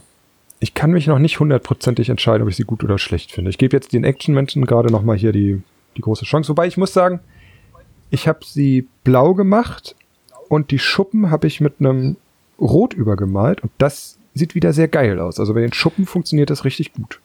Weil da halt Jetzt auch wurde mehrfach im sind. Chat nach einem Bild verlangt. Vielleicht kannst du das ja während des Stammtisches noch hinbekommen, dass da eins kommt. Ja, das, das schaffe ich. Ach so, ich bin. Ah. Ah. Ich bin oben stecken geblieben. Ja, jetzt kann ich auch mitlesen. ich habe schon gefragt, wieso keiner mehr was, sch was schreibt. Ja, Christian, und dein Zwischenstand? Ach, momentan hier ein bisschen ein kleines Problemchen fixen gewesen. Ich habe jetzt die kleinen Elementare, also Elementare, also die kleinen Konstrukte bei Summoners fertig und jetzt sind noch dieser mittelgroße und der große da und mein eigentlicher Beschwörer und ich suche nach einer bestimmten Farbe, die ich gerade partout nicht finde. Das ist natürlich ähm, blöd. Jetzt habe ich mal, jetzt kann ich mal eine News präsentieren. Ich habe nicht viele News ähm, heute rausgesucht, weil meine Kollegen so fleißig waren. Aber es gibt einen Kickstarter, der heißt Foggy Island. Und das ist äh, 3D Printable Terrain. Und äh, warum habe ich den rausgesucht? Weil mein Bruder und ich da mitgemacht haben. Wir haben jeweils äh, 15 Dollar investiert oder, äh, oder ein bisschen mehr, also 15 Euro oder keine Ahnung, 18 Euro und haben uns die SCL-Files geholt. Und dieses Gelände ist einfach super geil. Das ist so ein bisschen, ja, 80er Jahre Gelände. Das könnte bei jedem beliebigen Stephen King-Roman als Hintergrundgelände ähm, rumstehen. Und das ist halt so ein bisschen Shutter Island, der weiße, der, der weiße Hai. Richtig coole Häuser, ein Leuchtturm, richtig cooles, ähm, unverbrauchtes Setting, wie ich finde. Mhm, mit Und Schlepperkettenroboter. ja, der ist zusätzlich, den braucht man ja nicht, den muss man nicht drucken. Aber die Kirche ist ja auch ziemlich geil. Also, und die Piers und so und auch die Boote und dieser, dieser Leuchtturm ist einfach episch. Das ist halt so ein klassisches amerikanisches Küstenstädtchen, würde man so denken, ne? Von dem bemalten Foto her Ja. zumindest sieht so aus. Also geht, denke ich, für viele Szenarien, aber halt. Ähm, die Dateien finde ich total schön. Die Frage ist zum Beispiel dieses ganze Interieur, ob man das drucken würde überhaupt oder ob man sagt, man baut nur die, druckt nur die Hüllen, weil das ist schon nachher dann auch kleinteilig, glaube ich. Naja, ich würde das Interieur halt ähm, separat drucken mit einem Resindrucker und halt erstmal nur die Außenhüllen mit einem Filamentdrucker machen. Also so wäre jetzt meine Herangehensweise, wenn ich einen 3D-Drucker hätte, den ich aber nicht besitze. Ja, Du kennst ja jemanden, der einen kennt. Genau, ja. ich, ich kenne den Mike, der hat ja einen. Äh, ja. Oder Ja. Sebo. Also noch sind äh, ordentlich Stretch Goals ähm, zu unlocken, wenn ich das richtig sehe. Aber das wird dann auch ein bisschen ähm, fancier. Ich glaube, hier das nächste, was man unlocken kann, ist ein Downed UFO, also ein abgestürztes UFO. So eine schöne Okay. Flugscheibe. Ähm, danach kommen noch vielleicht, ja, mindestens 10, 15 Stretch Goals. Die haben also weit geplant. Ich bin gespannt, was noch alles kommt. Die haben bis 150.000 Dollar geplant an Stretch Goals. Und sie haben bis jetzt 10.000 Dollar. Da waren sie sehr fleißig. Aber sie haben 115 Bäck, 150 Bäcker und 18 Tage noch Zeit. Also ich bin gespannt, was da noch freigeschrieben wird in Stretch Goals. Aber richtig cooles Gelände. Gerade der Leuchtturm, gerade die Kirche. Finde ich schon sehr schick. Das ist halt sehr, spe sehr schon sehr speziell. Ja, ich, du kannst es für viele generische Sachen nehmen. Ähm, also die, die Stretch Goals finde ich gar nicht so unheimlich abgehoben, weil die anderen Gelände-Kickstarter, die finanziert wurden, zumindest die, die ich auf dem Schirm habe, sind am Ende alle mehr oder weniger durch die Decke gegangen. Also das kann ich mir gut vorstellen, dass die noch erreicht werden. Also ich find's cool, weil ich glaube, bei unserem Pledge sind alle Stretch Goals mit drin. Und je mehr Leute jetzt mitmachen, desto mehr coolen Kram bekommen wir. Und sind wir ehrlich, co coolen Kram kann man nicht genug haben. So ist es. Frage ist halt, was würde man damit jetzt spielen? Also ich hätte jetzt kein Spiel, was ich damit spielen Ich würde. auch nicht. Also. Ich habe Aber das ist ja kein Grund, es nicht zu genau, kaufen. das ist wahr? kein Grund, da nicht zu investieren, weil es halt einfach nur so ein kleiner Betrag ist. Und wenn man dann halt mal ein Spiel hat, wie jetzt zum Beispiel Fallout, äh, dieses UFO, ähm, auch jedes, jedes Zombie-Spiel kann man halt darauf spielen. Also jedes Spiel, was ein Zombie-Setting hat oder, einen, oder allgemein ein postapokalyptisches Setting hat, kann man ja eigentlich auch spielen. Ja, also einsetzbar ist es auf jeden Fall für vieles, das denke ich auch, dass du da nicht kein Problem haben wirst, das in, in Spielen einzusetzen. Also, Ja, zum Beispiel All That's Left könnte man da vielleicht auch rausspielen. Wurde gerade ganz unauffällig in den Chat geworfen von einer Person, die damit nichts zu tun hat. Aber ja, Ich weiß gar nicht, wie du ich weiß auch nicht. Ohne es gelesen zu haben, hätte ich auch als 7 TV gesagt. Ja, also Ja, 7 TV kann ich mir auch gut vorstellen. Okay. Also ich, ich hatte jetzt gerade ein bisschen ein Problem mit der Höhe vom Stretch Goal, äh, vom Pledge. Das ist ja, glaube ich, immer 95 kanadische Dollar. Aber nachdem ich jetzt nachgeguckt habe, dass die Umrechnung Euro auf kanadische Dollar 1 zu 0,67 ist, ja, dann ist es wirklich kleines Geld. Ja, und mein, mein Bruder und ich haben noch den ähm, Early Bird erwischt. Der eine, der noch nicht ausgelaufen war. Ich glaube, da sind nicht mehr viele, viele left. Also haben wir nochmal die Preise nochmal runtergedrückt. Und, Hattet ihr nicht sogar ähm, den letzten bekommen? Das kann auch sein. Ich bin mir gar nicht sicher. Ich glaube, er sagt, das ist der letzte. Und das ist, dann, das ist so ein Kickstarter, wo ich sage, das war ein Spontankauf, weil ich es einfach, ich habe den angelegt für unsere News und ich habe den mir angeschaut und dachte, der ist echt cool, auch wenn ich ihn jetzt noch nicht brauche. Diese STL-Dateien, die fressen ja kein Brot. Das ist ja das Schöne an dem virtuellen Pile of Shame. Man braucht halt nur eine Festplatte mehr und dann hat man schon. Ich wollte gerade sagen, bis die Festplatte kaputt geht. Ja, das ist natürlich richtig ätzend. Also da sollte man auf jeden Fall ein Backup machen, weil wenn man dann irgendwie ein Terabyte an STL-Files verliert, oh boy. Ich kann das toppen, ehrlicherweise. Ich habe gerade heute eine E-Mail geschrieben an einen, einen meiner Kickstarter. Ich wollte die Dateien runterladen. Es gab jetzt die E-Mail nach ja, knapp einem Jahr, dass die jetzt fertig sind. Die gab es am 1.2. und ich kam jetzt mal so dazu, naja, ne, zwei Kinder, Job, bla bla. Kam dann jetzt dazu, es runterzuladen. Leider ist der Link nicht mehr aktuell, die haben es nämlich zum 1.3. gelöscht. ja, aber du hast dafür bezahlt, oder? Dementsprechend steht sie auch zu. Ja, klar, habe ich dafür bezahlt. Ich, ja, ich habe denen jetzt eine E-Mail geschrieben, dann schicken die mir wahrscheinlich einen Download-Link. Und die haben auch einen Job. Im schlechtesten Fall lassen, müssen sie halt über den Job freischalten. Mhm. Aber es ist irgendwie schon ein bisschen blöd. Die haben mich ein kleines bisschen über mich geärgert in meine äh, sag ich mal, Trägheit. Es ist halt auch einfach eine kleine Sache gewesen, ne? Einfach schnell am PC und es dann mal ähm, runterladen, ist ja normalerweise auch keine so eine krasse Aufgabe. Ja, erstens das, na gut, das ist bei den Dingen ein bisschen blöd, weil das halt immer gleich irgendwie gefühlte 6, 7, 8, 9, 10 Terabyte sind, ne, äh, Gigabyte sind. Weil es einfach mittlerweile ja auch bei den Kickstarter unheimlich viel wird. Aber schlicht ist, ich weiß nicht, wie es euch geht. Lest ihr die ganzen E-Mails von den Kickstarter-Sachen noch? Ich nicht. Ah, ich habe keinen Kickstarter-Account. Okay. Weil ich krieg 10 von den Dingern am Tag, ich lese die schlicht und einfach gar nicht. Ne? Also, dann geht da doch mal was unter. Das ist natürlich dann doof. Ich versuche versuch das schon immer dran zu gucken, damit genau sowas dann nicht passiert. Ja, das werde ich ja jetzt auch wieder mehr tun. Ich, ich habe halt immer Angst, dass ich auch so dieses äh, hier jetzt Pledge Manager schnell eintragen, dass ich das dann irgendwie verpasse, ne? Na, so lange mache ich noch mit, aber so nach anderthalb Jahren, so das nächste Update, das ist dann irgendwie dann auch mhm. so. Ja, verstehe ich. Außerdem ah, kann ja. ja auch sowas in Spam-Ordner kommen. Das ist halt einfach ja. unglücklich. Und es ja. ist ja jetzt auch, ähm, wenn es am 1.2. jetzt kommt und am 1.3. gelöscht wird, hast du ja einen Monat Zeit. Und wenn so ein Kickstarter halt eineinhalb Jahre braucht, dann ist es halt auch schwer, wenn es in Spam-Ordner kommt, einfach festzustellen, ja, ich hätte jetzt tagesaktuell da reingucken müssen. Mhm. Genau so ist es. Und das ist halt ärgerlich, ne? zumal ich da auch schon irgendwie gefühlt viermal die jeweilige Aktualisierung runtergeladen habe, immer wenn sie was gemacht ja. haben. Und dann nervt's halt, ne? wenn du dann insgesamt irgendwie gefühlte 50 Gigabyte runtergeladen hast, weil du halt ja immer den ganzen Scheiß, den du schaffst, mit nochmal neu mit runterlädst. Ja. Ähm, dann, das haben sie halt nicht so schön gelöst. Was für ein Kickstarter waren das? Äh, March to Hell, World War II. Im Endeffekt waren das ja Soldaten für 15 und 28 mm, also ehrlicherweise 15 mm. In Flames of War sehen sie gut aus. In 28 mm, glaube ich, sehen sie arg comichaft aus. Ähm, allerdings, nichtsdestotrotz werde ich es probieren, mir die in groß auszudrucken und damit Bold Action zu spielen, weil es einfach schlicht und einfach schnell geht und ich habe irgendwie alles. Ich habe Deutsche, Briten, Amis, also wenn ich sie dann wieder habe. Russen, also alles. Du hast rein theoretisch das Anrecht auf alles. Richtig, das All-In und so weiter Pledge. Genau. Sind da dann auch Panzer dabei gewesen oder musst du die Panzer dann bei, ähm, bei Warlord Games holen? Nee, da sind Panzer dabei gewesen, da ist Artillerie dabei gewesen, Gebäude, also es war schon ein ziemlich cooles Ding, ehrlicherweise.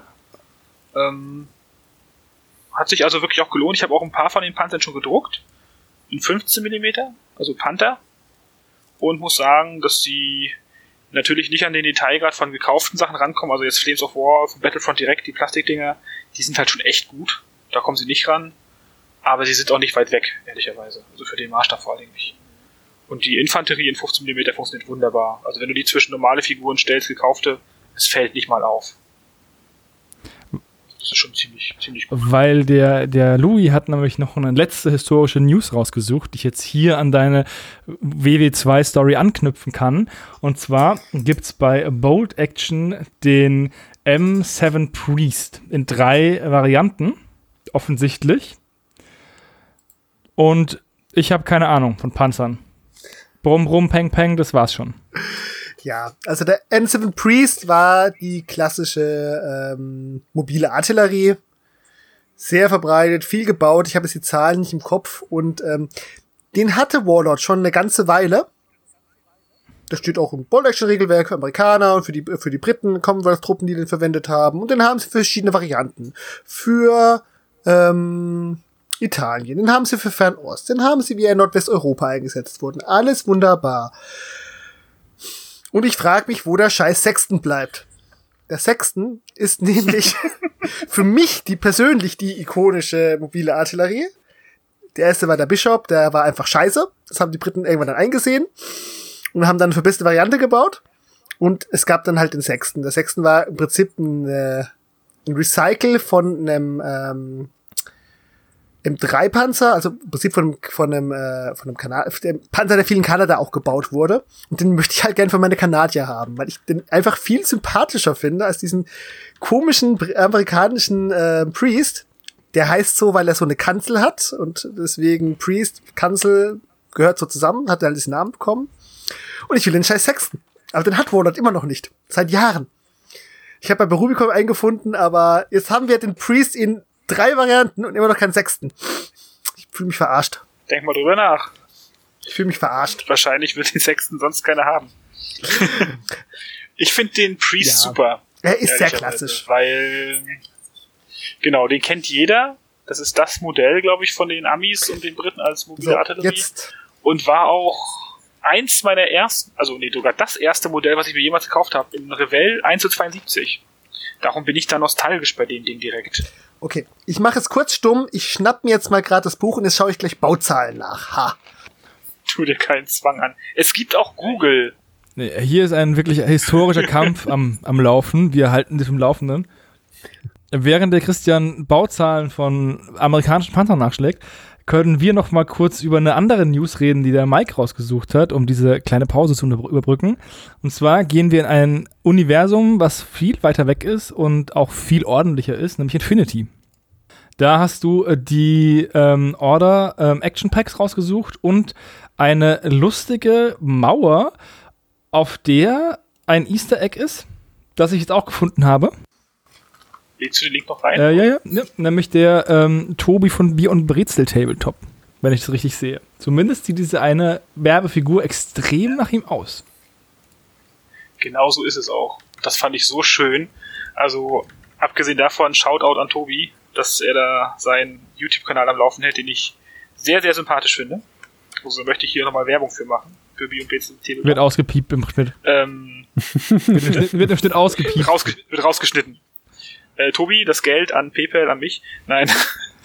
ähm, ja, ich find's großartig. Also ich finde äh, die neuen Action Packs für Infinity ähm, sehr, sehr schön. Ich habe vor Jahren mal damit angefangen, nicht so wirklich erfolgreich und auch nicht so wirklich ähm, exzessiv.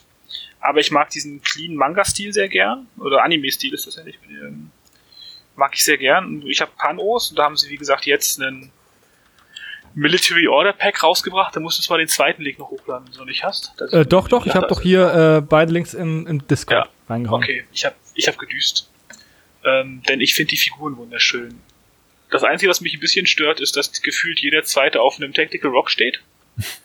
ähm, aber die dynamischen Posen und der komplette Miniaturenstil, also auch gerade so dieser Standardenträger damit drin, spricht mich unheimlich an und Infinity ist auch ein überraschend gutes Spiel. Also ich habe das jetzt dann auch mal irgendwann angefangen richtig zu spielen mit ein paar Bekannten und ähm, war doch geflasht, wie viel Spaß es mir gemacht hat. Ähm, Denn gekauft habe ich es ursprünglich nur der Miniaturen wegen. Okay. Code One, N4 oder N3? Ich habe N3 gespielt, N4 bin ich noch nicht, tendiere aber auch eher zu Code One, all dieweil meine Zeit und meine Motivation, mich in die Regeln einzulesen, begrenzt ist. Also jetzt nochmal für den Hintergrund, Infinity hat vorerst in einer relativ kurzen Zeit ähm, das Update auf die N4 bekommen. Als Zwischenversion äh, runtergebrochen gab es dann auch Code One, ähm, wo du viel weniger Auswahl hast, was es halt an Modelleneinheiten gibt. Sogar, glaube ich, an Fraktionen haben sie da noch nicht mal für alle Regeln. Nagelt mich bitte nicht fest. Richtig. Ähm, aber das, ich glaube, Code One wäre auch das, was mich eher bei Infinity reizen würde, wenn da meine Fraktionen drin wären. Also Code One ist halt runtergebrochen, das ist ein Einsteigersystem. Du hast zum Beispiel keine, äh, keine Tags oder nur sehr, sehr wenig Tags. Du hast nur die großen Fraktionen und du hast auch ein sehr eingeschränktes Regelsystem, was aber ja gerade die Hemmschwelle für Infinity ist. Also die meisten, die ich gehört habe, mich eingeschlossen, haben halt die Scheu davor, dass du eben so viele Möglichkeiten hast, taktisch im Listenbau, ähm, dass man es einfach nicht überschaut. Also man kann Infinity nicht als nicht als Gelegenheitssystem spielen. Das funktioniert für mich zumindest nicht. Das weiß nicht, wie es anderen damit geht, aber ich schaffe es nicht. Und da finde ich Code One eine wirklich schöne Überlegung und hab, das funktioniert auch relativ gut. Ähm, da geht's schon mit los. Man kann dieses Set leider nicht komplett einsetzen für Code One. da sind Truppenteile dabei, die da nicht gehen. Aber Fakt ist für die Vitrine, ich finde diese Figuren also wirklich. Ich musste mich schwer bremsen, keinen Impulskauf zu tätigen. Ich würde mal sagen, jetzt ist genau der richtige Zeitpunkt für einen Impulskauf im Stammtisch. Mhm. Also. Dann kaufe ich, dann kaufe ich mir die, Mauer, die Mauer mit Tobi drauf. Die ist deutlich. Ja, ich dachte eher an das untote Dromedar. Oder das. Aber nur, wenn du dann auch eins kaufst. Also, wenn du zwei bestellst, kannst du mir eins schicken, ja? Ich, ich überweise dir auch das Geld. Alles gut. Nein, ich kaufe mir dann lieber einen, einen Sexten, einfach nur um Christian zu ärgern. Mm. Irgendwo werde ich einen finden. Ihr könnt es übrigens raten. Also tatsächlich haben die Briten mehr in, im Priests bestellt als ähm, die Amis tatsächlich sogar. Die wurden halt nicht mal alle ausgeliefert und ähm, jetzt ratet mal, wie viel mehr Priests im Vergleich zum Sechsten gebaut wurden. Faktor. Fünf. Einfach nur Faktor. Okay, fünfmal so viele, denkst du? Ich sag drei, drei, dreimal okay. so viele. Ich wusste nicht, dass es Faktor ist. Ich dachte fünf in Absolutzahlen. ähm. Nein, wir reden hier nicht von A7Vs. Und Sebo wird bald alle haben. Alle zehn. ähm, nee, ich, keine Ahnung, vielleicht zweieinhalb, zweieinhalb Mal so viel? Äh, kommt ganz gut hin. Also, ähm, ein bisschen mit verschiedenen Versionen, aber vom M7 Priest wurde halt doppelt so viel wie vom sechsten gebaut. Vom sechsten kommt halt ein bisschen bei mir der Kanadier-Stolz durch, weil die Kanadier halt diese große Fähigkeit hatten, ähm, viele alte Panzer-Grundlafetten, die sie halt hatten, ähm, dann mit sinnvollen Sachen zu recyceln. Vor allem zum Beispiel gepanzerten Transportern. Das war dann der berühmte Ram Kangaroo. Den Panzer konnte man für nichts anderes nehmen, aber sie haben daraus dann einen gepanzerten Truppentransporter gebaut und der war dann halt ein bisschen besser gepanzert als so eine ähm, Halbkette. Aber der Priest wurde schon doppelt so viel gebaut. Ja, was und ist denn doppelt so viel? Auch noch mal, also 2000 zu 7, äh, Entschuldigung, 2000 zu 4000 etwa. 2500, okay. glaube ich. 2100 Ebbes zu ähm, 4200 Ebbes. An denen war jetzt auch nicht so viel Verschleiß dran. Die wurden danach noch ein bisschen gebaut, aber ist jetzt aber auch nicht so weit vom A7V weg, finde ich, in absoluten ja, Es kommt drauf nee. an, also da war Hannes schon nicht so schlecht. Naja. Also du musst tatsächlich. Ach, es ist 10, 4000 Peanuts. es ist genau. ganz lustig, ähm, wie viel von welchen Sachen halt gebaut wurden. Also du merkst, es wurden teilweise gar nicht so viele Panzer gebaut, gerade im Vergleich zu irgendwelchen ähm, Halbketten oder solches Zeug. Ja, es wird wahrscheinlich schon mehr ähm, Panzer in Filmen zerstört, in, also in Weltkriegsfilmen, als jemals in Weltkriegen eingesetzt wurden. Könnte sein. Müsste mal zählen. Also, Louis, bis zum nächsten Stammtisch schaust du alle Weltkriegsfilme uh. und zählst alle Panzer. Uh. Ich halte dich letzt durchs Kauf mal, Kaufland ging, sag ich das so einen ganzen Stapel von alten Kriegsfilmen. Das war interessant. Ja, wenn das kein Omen war. Mhm. Sie alle zu kaufen und alle zu schauen. Ja, vor allem 50er Jahre Kriegsfilme. Da haben sich die Kriegshelden, die überlebt haben, noch selbst gespielt. Mhm. Ja, vor allem, also, da, da war es auch teilweise noch gar nicht so heroisch, da war es halt doch noch zu frisch. Das, diese große Heroisierung und so weiter fing dann erst ein bisschen später teilweise an. Ja, ja, wo es dann um Propaganda gegenüber Kinos und so, aber das ist ein anderes äh, Thema. So, wir haben heute überraschend viele News im Vergleich zu äh, den letzten Stammtischen. Aber ich will ja auch meine lieben Mitpodcaster nicht einbremsen, wenn sie über Dinge reden wollen. Deswegen geht die lustrige, illustre Runde weiter. Wir haben noch ein bisschen Sci-Fi, aber wir haben auch was, was wir heute noch gar nicht besprochen haben, so richtig. Nämlich Fantasy. Also, das ist ja normalerweise auch immer eine Sache, die gerne gespielt wird.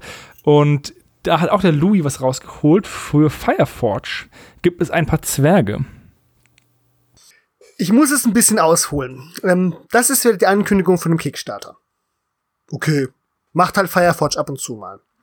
Ähm, das ist tatsächlich jetzt eine Ankündigung für einen Kickstarter, wo ich es nicht erwartet hatte. Und für etwas, was ich gerade mich sogar sehr, sehr, sehr drauf freue. Und zwar, wenn ihr euch noch erinnert, vor einem guten Jahr hat Fireforge den Kickstarter zu ähm, Forgotten World rausgeholt. Diese relativ große Plastikbox mit, ich sag mal, diesen Song of Ice and Fire stark angelegten Nordländern und ähm, den Untoten. Mit herrlich schönen, aber doch relativ generischen Modellen. Und ähm, einfach unglaublich tollen, ich sag mal, Zivilbevölkerung, vor allem Zivilbevölkerungszombies. Das waren beide Versionen, das war sehr, sehr herrlich. Also du hattest wirklich so diese Dorfmiliz, die du als Zivilisten bauen konntest oder als, ja, als Bauernmob mit Dreschflegeln, Gabeln, Fackeln, alles was man braucht. Und hattest die nochmal in der untoten Version.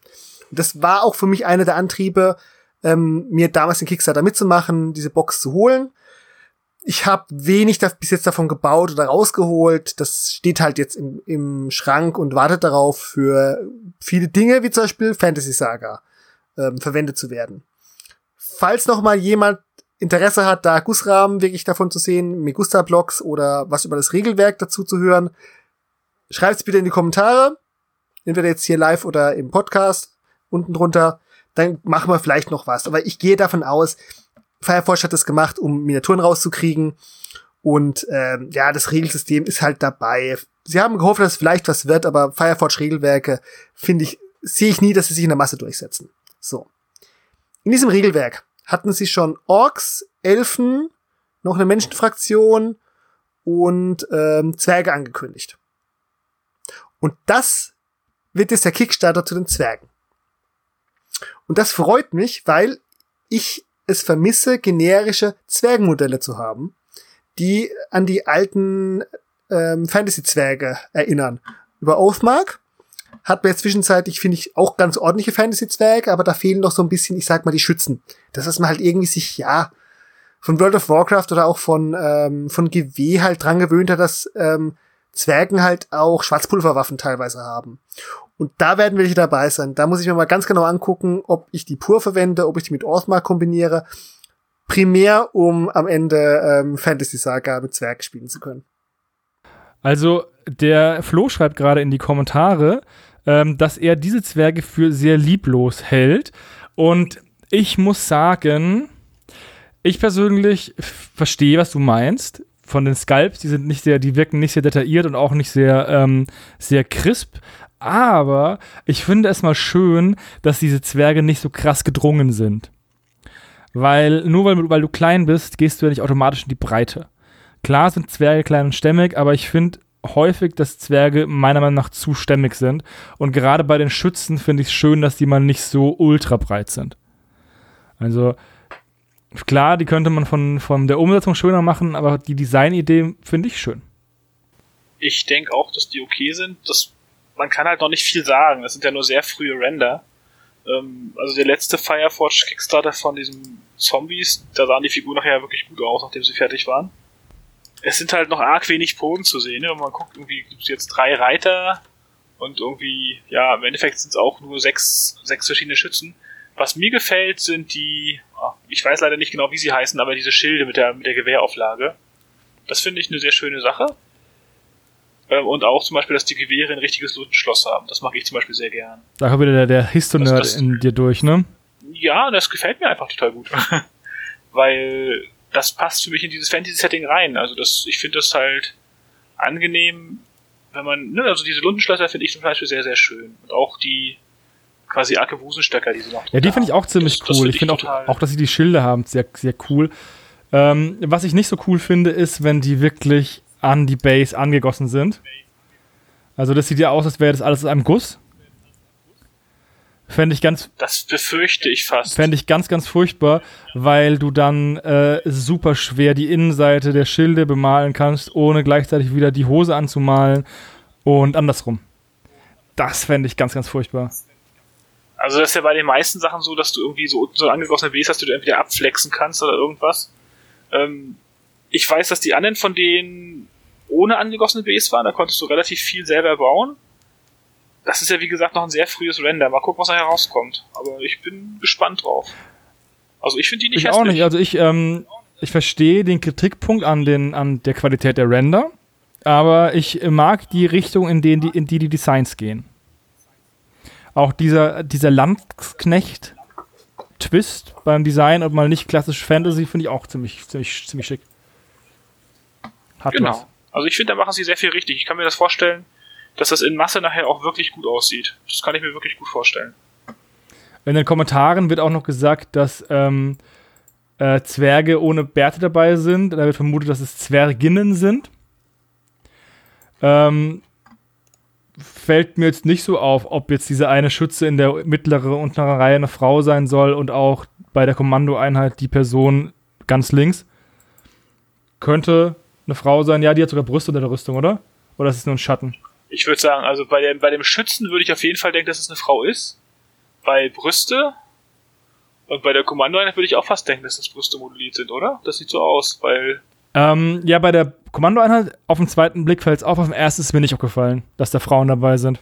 Jetzt finde ich es doof, nee, Quatsch. Ähm, ist mir nicht aufgefallen, aber finde ich interessant, den Twist. Ja, bei der, bei der Kavallerie sieht man es besonders gut, glaube ich. Jetzt, wo ich drauf an, wo ich äh, mir genauer angeschaut habe, fällt es auf. Finde ich aber schön eigentlich. Das ist, das ist, das ist wieder dieses Thema, ne, dass eben auch, also es nicht nur Männer gibt, sondern eben auch Frauen in Einheiten finde ich eigentlich ganz angenehm. Und das sind ja auch, es sieht ja natürlich aus. Ne? Es ist jetzt nicht diese klassische Fantasy, äh, mega feminisierte Sex-Sales-Kiste. Du meinst, sie haben tatsächlich Rüstungen an und nicht nur Bikinis? Ich weiß nicht, ob jetzt eine Boob-Armor bei, einer, bei einer Zwergin so geil kommt. Ja, so den äh, Mitchell Kini ja.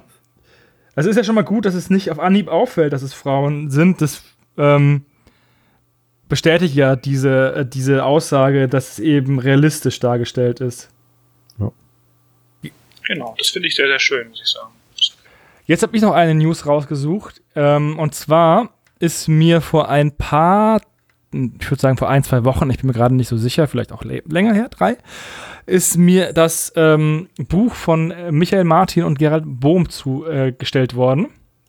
Ich habe jetzt mal den Shop PK Pro verlinkt, wo man es kaufen kann, weil der weil ich ja keine News dazu habe, sondern einfach nur ähm, sagen möchte, es ist da. Ich habe es mir auch schon angeschaut und das ist ja richtig dick geworden und ich finde es richtig schön strukturiert. Also du gehst halt, als erst wird das Material mit, äh, mit dem Hartschaum vorgestellt, dann Tipps zum, zum Schneiden und zum Bearbeiten und auch wie man verschiedene Muster macht, also Schindeln oder Steinmauern. Und ähm, den, ja, die, die zweite Hälfte des Buchs nimmt eine ganze Menge an Tutorials ein, die ähm, die ähm, verschiedene Geländestücke bauen lassen. Also von, von einer Ruine über einen Sci-Fi-Bunker zu hin zu einer Fabrik und alles schön mit Schritt-für-Schritt-Anleitung und ähm, Schwierigkeitsgradangabe. Und ich glaube, dieses Buch ist echt eine Bereicherung für jeden Hobbyisten, weil du halt immer schön Dinge nachlesen kannst oder dich, ich glaube auch, wenn du das zum dritten oder vierten Mal liest, findest du immer noch irgendwo eine Inspiration für ein neues Projekt. Also ich habe den Kickstarter damals verfolgt, fand das sehr, sehr spannend. Ähm, und also Michael Martin ist ja nun wirklich in der Szene bekannt und Gerald Bohm sowieso. Ähm, ich finde dieses echt beeindruckend, was Leute aus diesem Haarschaum rausholen. Also ich kann's nicht. Ich habe aber auch einen 3D-Drucker, das heißt, meine Motivation, mich da reinzuknien, ist jetzt nicht so unheimlich hoch. Ja, das ist auch mein Problem. Ich habe keinen Thermocutter, beziehungsweise ich habe keine Örtlichkeit, also ich habe keine Werkstatt. Deswegen habe ich auch keine Airbrush. Also mein, mein Bast Mal- und Bastelplatz ist halt einfach in meinem, in meinem Wohnzimmer. Und ich kann halt hier nicht airbrushen und ich habe auch keinen Hinterhof, keinen überdachten und sonst irgendwas. Aber wenn ich dann mal irgendwann vielleicht mal einen, einen Werkstattraum habe, dann, ähm, dann werde ich mir auf jeden Fall so einen äh, Cutter besorgen. Und dann werde ich auch damit basteln. Ich war ja auch vor, oh Gott, das ist schon wieder gefühlt ewig her, zwei Jahren bei äh, Gerald Bohm auf dem Workshop. Und da hat es halt echt Spaß gemacht, den Kram zu bauen. Es ist halt ein vollkommen ja, eigenständiger Geländebaustil, weil der macht ja grundsätzlich 98% aus dem Hartschaum, aus dem Polystyrol. Und wenn du da richtig gut umgehen kannst, kannst du auch wirklich jede Form machen.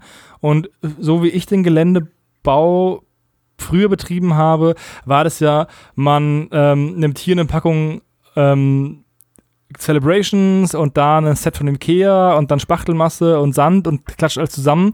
Das ist ja hier überhaupt ganz anders. Das ist ja die, die Königsdisziplin und das gefällt mir echt gut. Und ähm, jetzt habe ich natürlich erstmal genug Gelände durch das TT Combat Kram, aber es wird bestimmt mal ein Projekt geben, irgendwann in ferner Zukunft, wo ich dann auch mal dieses Buch zu Rate ziehen werde. Ich bin immer froh, dass ich es gebackt habe, weil es einfach eine Bereicherung für jeden Hobbyisten ist, auch wenn man es nicht unbedingt sofort benutzt, weil man halt den Bedarf für das Gelände nicht hat. Man muss sie auch irgendwo lagern.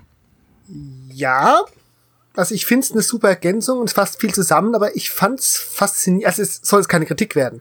Ähm, ich fand es faszinierend, wie bekannt mir halt vieles vorkam. Es ist halt vieles von dem, was Gerard erklärt und was äh, Michael auf TWS macht, nochmal zusammenfasst. Aber es sind wenig Sachen, wo ich sagen würde, das ist jetzt ganz neu. Also es sind viele Sachen, die man schon mal gesehen hat. Einfach nur, man sieht, wie sie es genau machen. Und ich muss sagen, man sieht ein bisschen den Einfluss Michael Martin bei dem Buch, weil sie sogar umgekehrt überraschend viel nicht in Stördur lösen. Es gab so ein paar Sachen, zum Beispiel die Windmühle und ein paar andere Sachen, da hatte ich erwartet. Gerard macht auch aus Hartschaum sehr gerne Holz, dass sie da solche Sachen verwenden. Das haben sie nicht getan. Sie haben doch relativ häufig auf Holzsachen dann auch zurückgegriffen, für, für halt, wenn es lang steif sein sollte. Der Saloon ist ja auch aus Holz, aber ich finde es auch schön, dass dann auch andere Techniken gemacht werden. Und klar, wenn du einmal bei dem Workshop dabei warst, kennst du viele Dinge halt, ne?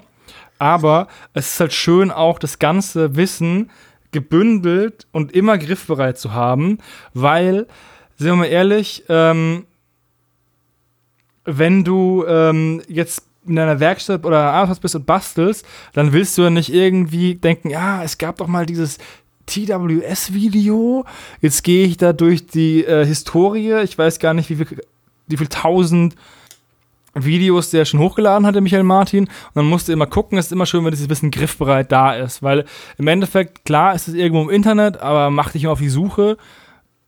Da weißt du halt, es ist Seite 95. Ja, und vor allem, sie geben Anfang sehr angenehm auf ähm, Theorie und Technik ein. das war sogar teilweise Sachen, die ich äh, bei meinem Kurs bei Gerard ein bisschen noch vermisst hatte. So ein paar Sachen.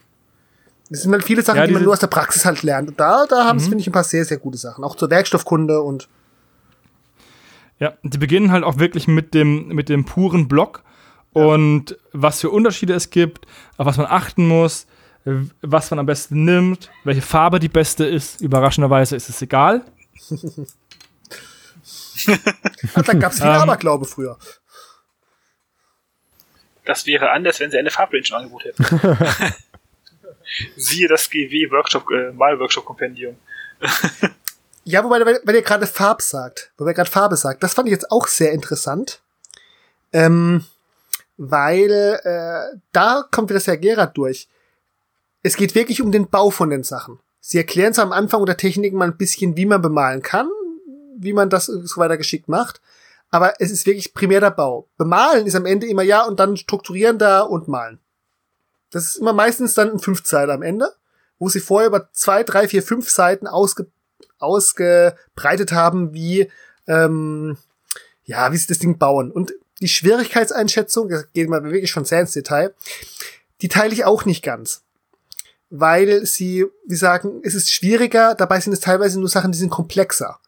Also viele Sachen, die ich sehr anspruchsvoll finde, haben sie im mittleren Bereich zugeordnet bestimmte Freihandschnitte und so weiter, mit denen tue ich mich halt vielleicht besonders schwer. Während so bestimmte Sachen, die einfach nur groß sind, ich glaube, es war das eine, genau, die, äh, diese romanische Kirche, die habe ich ja auch mitbekommen, wie Gerard sie angefangen hat und strukturiert hat damals im Kurs. Ähm, die ist nicht schwierig. Die ordnen sie aber mit fünf Sternen zu, weil sie halt komplex ist. Du musst relativ viele Sachen dafür machen. Ich glaube, es liegt auch daran, dass die Handhabung von großen Teilen auf dem Thermocutter sehr, ähm, also viel schwieriger ist. Also ich habe selbst gemerkt, ähm, diese, dieser Bogen gibt dir natürlich die Größe an, wie groß dein jeweiligen Werkstücke sein kann. Und je größer es ist, desto unhandlicher wird es auch und deswegen wird es da auch komplizierter. Also du kannst nicht sagen, dass eine kleine Rundform so leicht herzustellen ist wie eine große Rundform. Das ist zumindest meine Erfahrung. ja, wobei da geht's eher um viele Sachen, die sie ausgeschnitten haben, aber ich finde das Buch sehr toll. Ich will noch ein bisschen was drüber schreiben. Ich bin sehr froh, es zu haben und ich bin auch sehr froh, die ganzen Schablonen als äh, Bäcker mitbekommen zu haben, dass man die nicht irgendwo noch sich separat besorgen muss. Und ja, wirklich ein schönes Produkt. Kann ich nur empfehlen. Ja. Ich denke, das ist auch was, wo man einfach mal so reinschauen kann. Das ist ja ähnlich wie mit vielen anderen ähm, ja, Modellbaukompendien. Also wie das alte von GW habe ich mir damals mal gekauft, ganz, also ganz, ganz früher, in den 90ern. Oder auch diese Bemalbücher von, von äh, Giraldes. Ich mal ja nicht so wie der, also das ist gar keine Frage. Aber ich finde es halt auch schön, mir das anzugucken. Also einfach was geht. Also so ein Buch macht dich ja nicht zwingend zu einem besseren Bastler oder Maler, aber es gibt ja halt Ideen und irgendwie manchmal auch so eine Motivationsspritze, sich da mal ranzusetzen und sowas. Ja. Das finde ich halt. Das ist ja das Schöne, dass es halt inspirativ ist. Also ich persönlich habe mir das heute nochmal vor dem äh, Podcast extra nochmal durchgeblättert und fand es echt sehr schön. Ich fand auch, dass, dass sie sehr viele ähm, Stilarten abgedeckt haben. Sie haben jetzt ähm, Fantasy abgebaut, abgedeckt Sci-Fi und auch ähm, ein bisschen historisch, wobei jetzt nicht irgendwie so Napoleonik oder so, aber halt Wild West und eine schöne Mühle. Ist ja, ja auch, kann man ja auch historisch wäre für nehmen. dich dezidiert historisch? Napoleonik, also da, da musste ja schon sehr in die Kunstepochenring gehen und ja, ähm, gerade so sowohl, also die ganzen, wie sie Fachwerk machen, das ist relativ zeitlos, als auch wie sie ähm, die ähm, Kapelle und so weiter bauen. Das ist absolut solider Dioramenbau. Also das ist auch für Leute, die wirklich einfach nur Dioramen bauen wollen, hochinteressant. Ich finde es schön, dass wir uns einig sind, dass auch. dieses Buch auf jeden Fall eine Bereicherung für die Szene ist. Absolut. Sonst hätten wir, würden wir es jetzt wahrscheinlich auch bereuen, wenn wir es gebackt hätten. ja, auf der anderen Seite, wie lange haben die jetzt gebraucht, auch durch Corona? Ähm, Jahr. Die 50 Euro, also die vermisse ich jetzt nicht. Ähm, das, nee, absolut. Ja. Und vor allem, man hat auch wirklich als Kickstarter gemerkt, welche Vorteile du gegenüber jetzt von dem regulären Käufer des Buches hättest. Ich hoffe, dass sie das Buch auch so noch ein bisschen bleibt und sich verkauft, aber das müssen wir halt einfach gucken. Die deutsche äh, Variante ist bei PK Pro schon mal nicht auf Lager. Also das heißt offensichtlich ausverkauft, was ja eigentlich ein gutes Zeichen ist.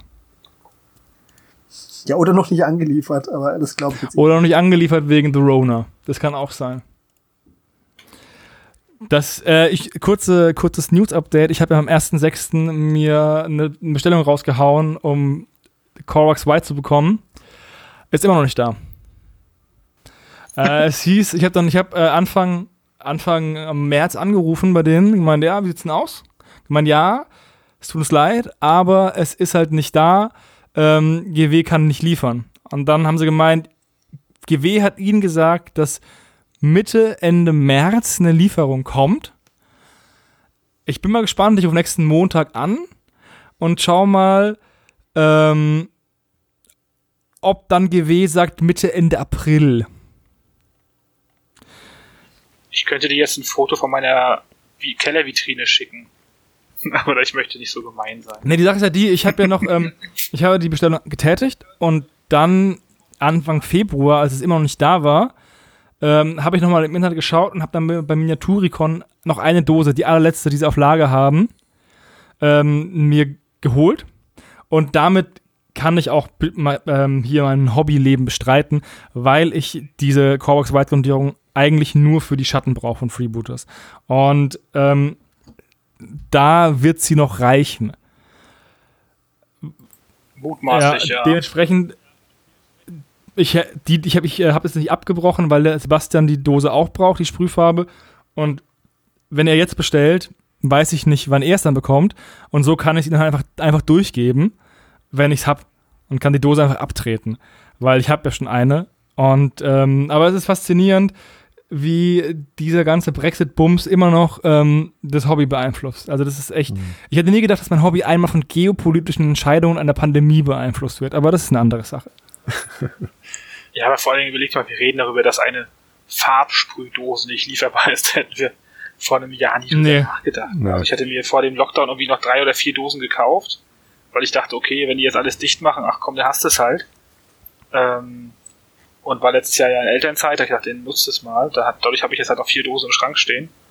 Ähm, aber das ist schon krass. Das ist also, ich wäre wär nie auf die Idee gekommen, dass das Zeug mal wirklich nicht lieferbar sein könnte. Also das ist für mich immer noch unvorstellbar.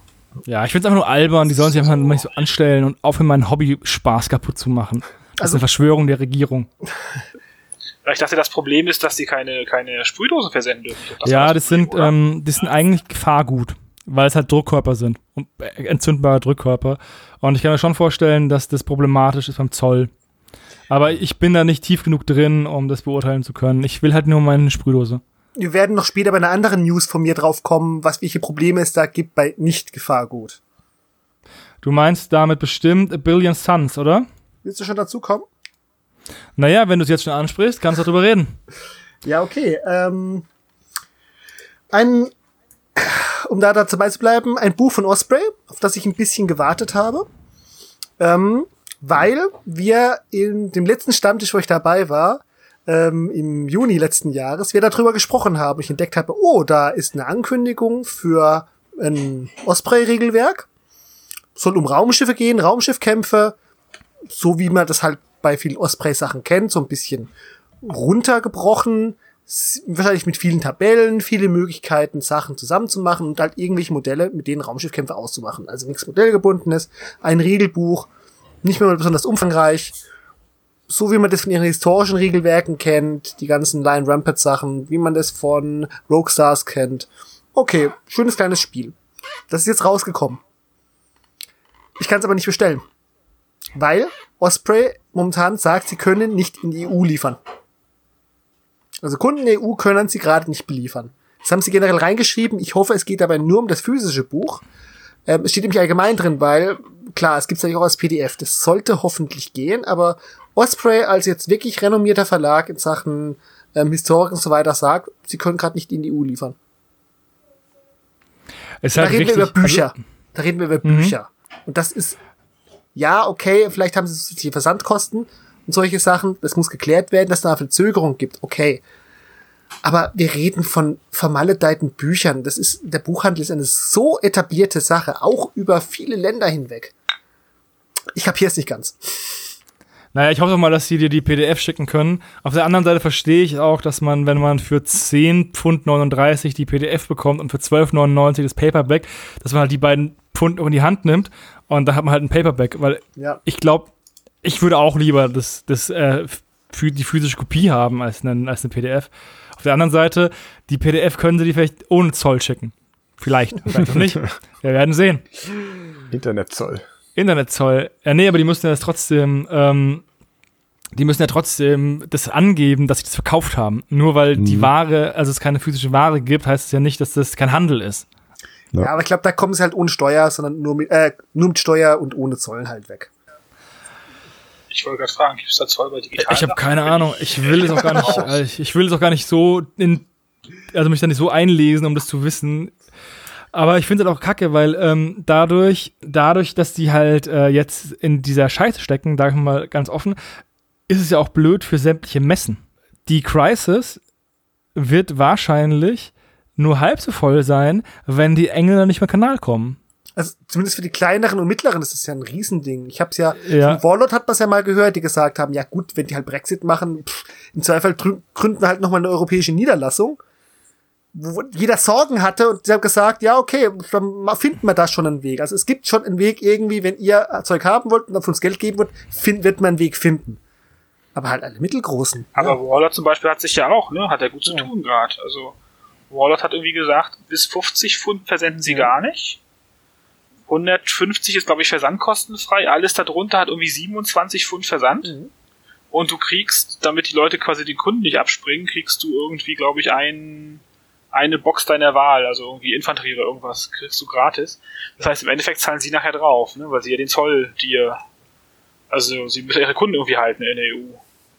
Also so einfach scheint es dann doch nicht zu sein, wenn die das in Kauf nehmen. Nein, ich sag mal, ich denke mal, in ihrem Plastikzeug haben sie auch relativ gute Margen. Da können sie die Sachen ganz gut mitgeben.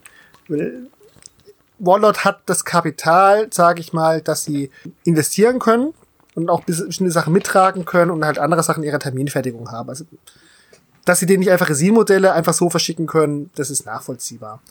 Ähm, aber ja, wie du sagst, selbst, selbst ein so etablierter hat, hat seine Probleme, weil er halt doch eigentlich nur von einem Firmensitz aus agiert. Genau, das meine ich. Das ist ja schon relativ Also relativ gesehen eine größere Klitsche. Also so anguckst, so kleine Sachen wie Hasselfree, was so eine Garagenfirma ist, irgendwie mit zwei Leuten oder mit einem teilweise nur. Das tut mir schon echt manchmal richtig Ja, die leid. sind halt echt diese, die haben echt die Arschkarte gezogen, vor allem, weil halt es auch in Great Britain so viele unglaublich kleine Püppchenklitschen gibt. Und das ist halt echt schade. Ich hoffe, dass die da eine Lösung finden. Weil ansonsten leidet das Hobby echt sehr darunter. Das sind so viele schöne Sachen, die du auf einmal nicht kriegst. Ja. Das ist halt das ist echt Ich kann mich noch erinnern, als ähm, ganz am Anfang meiner Hobbykarriere es super schwer war, an Kram zu bekommen, der aus Amerika kam. War, da hat man irgendwie vier bis acht Wochen Lieferzeit gehabt, bla bla bla. Und das, ich habe das Gefühl, dass jetzt das mit England genauso wird. Dass du dann echt ewige Lieferzeiten hast. Ich habe ja jetzt schon fast zwölf Wochen Lieferzeit. Und dass es sich auch fast nicht mehr lohnt, da zu bestellen, wegen dieser hor horrenden Versandkosten. Ja, das ist, gab's ja schon mal. Wie gesagt, vor nicht allzu langer Zeit hatten wir das ja auch schon. Also ich bin noch groß geworden mit GW Mail Order. Das war genauso das gleiche Debakel vor 25 Jahren. Übrigens, ähm. Louis, der, ähm, der Franz hat geschrieben, warum du das nicht über Amazon bestellst. Und ich habe jetzt mal geschaut, bei Amazon gibt es A Billion Suns für 13,61 Euro.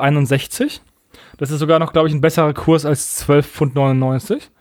Und es sind noch acht auf Lager und es ist kostenlose Lieferung. Also, Äh, dann gebe ich dem Franz völlig recht, weil, also, jetzt könnten wir auf die Details im Buchhandel eingehen. Also, ich gebe dem Franz völlig recht. Das ist nämlich sagen, das macht nochmal frischer, frischer Unmut ohne Nachdenken, weil ich einfach gestern, als ich die News doch rausgesucht habe, mir eingefallen ist, ah, du hast jetzt über Billion Suns damals geredet gehabt. Das wäre doch jetzt lustig, wieder einen Stammtisch reinzunehmen, weil es müsste jetzt gerade rausgekommen sein. Und ja, indem ähm, Osprey das über mit zu einem viel geringeren Preis an Amazon weiter weitergibt, so dass Amazon damit einen Haufen Geld verdienen kann, der großen Produktionswege hat, könnte ich das da drüber machen. Ich kaufe nicht gern bei Amazon, da bin ich ehrlich. Also wenn ich es direkt beim Verlag kaufen kann, mache es halt lieber da. Aber wenn ich es unbedingt haben wollte, ja, Amazon wäre eine Option. Ja, klar, bei Amazon Bücher kaufen ist nicht gesund. Aber es ist auch einfach so, dass es jetzt auch die einzige Möglichkeit ist für denjenigen, der die Osprey-Bücher haben möchte, die da zu kaufen. Also das kostet ähm, 13,61 Euro, kein Porto. Und ich habe, ähm, wenn ich jetzt weiter zum Kaufabschluss gehe, wird, es, mir- wird mir angezeigt, dass die Lieferzeit irgendwie bis Ende, ähm, warte mal, ich gehe mal weiter, an diese Adresse liefern. Am Ende kaufe ich es aus Versehen, dann musst du es mir abkaufen, Louis. Mittwoch der 14. Mittwoch der Ja, 14. aber April. nur zu, äh, nur zu aber den, aber den Konditionen, die Amazon dem Verlag bietet. Ja gut, das ist natürlich eine bittere Nummer, aber andererseits, also ich warte auf das Spiel Oh, auch. okay. Äh, auch ich gebe zu, dass ich bei Amazon nicht geguckt habe, Danke für die Erläuterung. weil Du siehst lauter, lauter dumme Nerds sitzen hier. Manchmal muss man auch praktisch denken. ähm, aber seien Sie jetzt dabei bei dem Spontankauf. Also ich werde das jetzt kaufen, weil ich mich darauf freue. Und ich jetzt in Elternzeit gehe, dann kann ich das nicht lesen. Und das ist halt der Punkt. Das ist halt der Punkt. Bevor der Verlag halt gar nichts bekommt, weil er es überhaupt nicht an Mike verkaufen kann, verkauft er äh, verkauft das jetzt über, über Amazon an Mike und ähm, kriegt halt weniger Kröten, aber er bekommt wenigstens ein bisschen was. Also ähm, im Endeffekt klar, man sollte nicht bei Amazon kaufen, aber wenn du halt guckst, ob ein Produkt gut ist, gerade im Bereich Medien, also Bücher vor allem, dann schaue ich schon, wie die Bewertungen bei Amazon sind und lese mir die durch. Und, Das klappt ja auch relativ gut. und Also wenn Sie nicht gekaufte Bewertung haben. Also meine Frau arbeitet ja im Verlag, äh, auch in einem relativ großen Verlag. Und da habe ich das große Glück, dass ich Bücher über den Verlag kaufen kann. Ähm, das heißt, ich habe diese, diesen Drang nicht bei Amazon Bücher zu kaufen. Aber wenn es halt gar nicht anders geht, also wie gesagt, das Billion Suns, da warte ich auch schon seit mehreren Monaten drauf, weil ich ähm, durch den 3D-Drucker ja mir schöne Modelle drucken kann. Und ich habe so den Spaß mit einem Kumpel mal angelegt, mit Full Thrust ursprünglich, dass wir mit Babylon 5 Modellen spielen wollten. Und da das würde ja bei Billion Suns auch zum Beispiel wunderbar funktionieren. Berichte mir, wie es ist. Ja, ich habe es jetzt eben quasi wie gesagt gekauft. Also der Standard äh, Impulskauf wurde auch. ja, ist ja kein Impulskauf. Dir wurde jetzt eine Möglichkeit gegeben, du hast zugegriffen. Das ist doch ein Impuls. Ist ein Argument. Er hat ja eh schon vorgehabt zu kaufen. Ein Impulskauf ist für mich eine Sache, wo du nicht vorhast zu kaufen, aber sie dann kaufst. Wenn ich zum Beispiel dieses untote Dromedar gekauft hätte, das wäre ein Impulskauf gewesen. Also jetzt brauchen wir uns nicht streiten, was die Definition für Impulskauf ist. Der Live-Kauf wurde getan und du berichtest mir, wie es ist. Rede mir nicht meinen Impulskauf schlecht. Ich, ich würde niemals deinen Impulskauf schlecht, schlecht reden. Aber schön, dass es Bill Suns geworden ist. Ähm, da bekommt der Mike Hutchinson noch ein bisschen Kohle. Das sei ja. gegönnt. Du hast aber noch ein anderes Raumschiff rausgesucht, ne, Mike? Also, vielleicht kannst du auch damit ähm, A Billion Suns spielen mit dem Star Wars Legion A, A5 Speeder Truck. Vielleicht kannst du damit auch kleine Jedi-Anwärter mit Süßigkeiten in deinen Bus locken. Genau, also ich wollte dem historischen Thema des Podcasts treu bleiben, vor langer Zeit in einer weit entfernten Galaxie. Ähm, ja, Star Wars Legion hat neue Transporter angekündigt. Und nachdem ich erst irritiert war, habe ich mich in den AA5 Speeder Truck verliebt. Das Ding ist einfach mal so hässlich. Ich finde ihn großartig. Also das, das klingt jetzt widersprüchlich, aber ähm, ich weiß nicht, ob die Community die, den gesehen hat. Der sieht halt aus wie ein, ja, Campingbus im weitesten Sinne, der halt Antigraf ist. Oben haben sie eine Kniffe drauf geschweißt für die Rebellen. Und ich garantiere euch, wenn ich es irgendwo hinkriege, baue ich an dieses Ding Flügel ran und Turbinen und setze mir vorne ins äh, Cockpit Lonestar rein. und einen Mütter. Hundertprozentig. Also ich weiß, bei Gumroad gibt es von diversen Herstellern das, äh, also den Möter und ähm, also die Crew quasi als 3D-Druckdateien in dem gleichen Maßstab für Star Wars Legion. Und da werde ich mir sowas von äh, Lonestar reinsetzen und den Möter und das Ding dann über mein Schlachtfeld jagen. Da freue ich also, mich jetzt schon drauf. Meine erste Assoziation war, auf Tatooine gibt es einen Lehrer und der hat Krebs und deswegen macht er jetzt Space Math. oh, schön. Das könnte ich mir auch gut vorstellen. Also, das war mein erster Gedanke. Du, ma baust eine Markise vorne ran, stellst einen, stellst einen Klappstuhl daneben und eine Gasmaske. Ja. auch, sehr, auch sehr schön. Ja, wie gesagt, ich finde den toll. Ähm, was der nachher kann, ehrlicherweise, ja, muss man sehen. Ich spiele leider Star Wars Legion nicht so aktiv, wie ich es gerne würde. Das Spiel ist toll, das Modell gefällt mir super. Was mir halt auffällt, ist, dass sie neuerdings anscheinend auch das Innere der Raumschiffe mitdesignen, was natürlich sich im Preis bemerkbar macht, aber das finde ich für Modellbauer also wirklich schön. Und das letzte Modell, was ich mir von denen gekauft habe, war der Droidenpanzer, ähm, der EET, der mir unheimlich gut gefällt, muss ich sagen. Also das ist ein ganz tolles Modell im Vergleich zu den alten Sachen von Legion, die erste Generation. Das kann man gar nicht vergleichen. Ja, ich muss auch sagen, dass ich von Legion aufgrund der Modelle aus der Starterbox abgeschreckt war, weil ich die nicht schön gefunden habe und auch nicht ähm, von Material her gut. Also, wenn die jetzt sich verbessert haben, ist es, ähm, wäre es nicht schlecht, aber es ist halt immer blöd, wenn du halt wir hatten, ich hatte schon mehrfach Diskussionen darüber, bei Conquest und bei Fallout, du hast eine günstige Starterbox mit ähm, qualitativ mäßigen Miniaturen und sowas schreckt mich einfach ab. Also es ist klar, dass die Leute sagen, okay, wir wollen die Starterbox günstig halten und deswegen nehmen wir ein günstiges Material für die Miniaturen oder machen weniger gute Quali äh, Qualität bei den Minis. Aber dann denke ich mir, wenn die schon so schlecht sind, was wird erst mit dem teuren Kram sein? Und dann bin ich abgeschreckt. Da würde ich lieber 10 Euro mehr zahlen für die Box, aber dafür gute Minis haben. Also ich glaube, dass das, ähm, dass du von einem anderen Standpunkt dran gehst als die. Ähm, also ich habe mit Legion lange gewartet, also fast ein Jahr, nachdem das rauskam, weil ich dachte irgendwie, ja scheiße, gefällt mir nicht und ähm, auch noch ein blöder Maßstab, weil das Gelände nicht geht. Dass er irgendwie 34 mm Maßstab ist. Ähm, dann habe ich mir das in echt angeguckt und habe mir die Box gekauft. Hab's nicht bereut, ehrlicherweise. Es ist immer noch Fantasy Flight typisch ein Sammelkartenspiel im weitesten Sinne. Ähm, was mich zu Legion überzeugt hat, ist, dass man die Spezialkarten einzeln kaufen konnte. Da habe ich gedacht, okay, dann mache ich mit. Solange das nicht so war wie bei X-Wing, hätte ich mir das nicht geholt. Ähm, die Modelle haben sich unheimlich verbessert. Was ich aber merke, zum Beispiel gerade bei den Droiden, was auch für diese einfachen Modelle aus der Startbox spricht ein bisschen, ist, die Druiden sind wunderschön. Ich weiß, dass es bei den neuen Klonen das gleiche ist. Und ich habe mir auch von den Imperialen das Inferno Squad geholt aus Plastik. Es ist auch also um Welten besser als die Startbox. Aber das Zusammenbauen ist auch ungleich anspruchsvoller. Also wenn man wirklich Hobby-Anfänger da reinholen will und die so einen Mini-Druiden aus irgendwie, ich glaube, zwölf Teilen bauen, die drehen sich ja gleich wieder um. Und da muss ich sagen, war die Startbox schon echt gut. Die alte. Weil du hast die Figur gehabt, hast die aufgeklebt, hast einen Arm reingesteckt und warst mit durch. Ja, wie gesagt, ist halt eine Starterbox. Ähm, was mich auch genervt hat, war die ungleichmäßige Stärkeverteilung in der Starterbox. Aber ja, Star Wars ist auch nicht unbedingt was, wo ich ähm, ultra viele Aktien drin halte, ne? Also ich habe jetzt als Kind nicht unbedingt die Romane gelesen oder als Jugendlicher. Ich habe noch nicht mal jetzt die letzten Filme gesehen. Deswegen fällt mir der Verzicht jetzt nicht unbedingt schwer. Ist für mich auch ganz interessant, weil ich kann es gar nicht sagen, wo für mich Star Wars abgebaut hat. Es war auch nie der große Filmfan. Es war über bestimmte Computerspiele und eine Weile ein bisschen Romane. Aber ich stehe einfach Star Wars und auch zwischenzeitlich Star Trek einfach so leicht differenziert gegenüber. Mich juckt's immer mal wieder, um halt ein Spiel zu haben zum, zum Spielen, weil es viele Leute mögen. Aber den Zug, es irgendwie anzuschaffen, hatte ich jetzt auch nie, das endlich mal richtig Test zu spielen.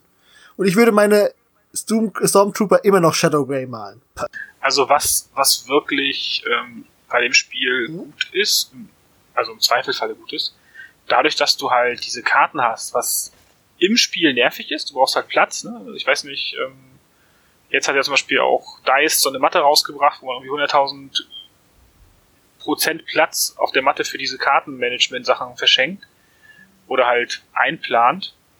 Ähm, du brauchst viel Platz für diese Karten, aber was mir auffiel in so ein paar Demospielen ist, es ist unheimlich leicht, Leute ranzukriegen an dieses Spiel.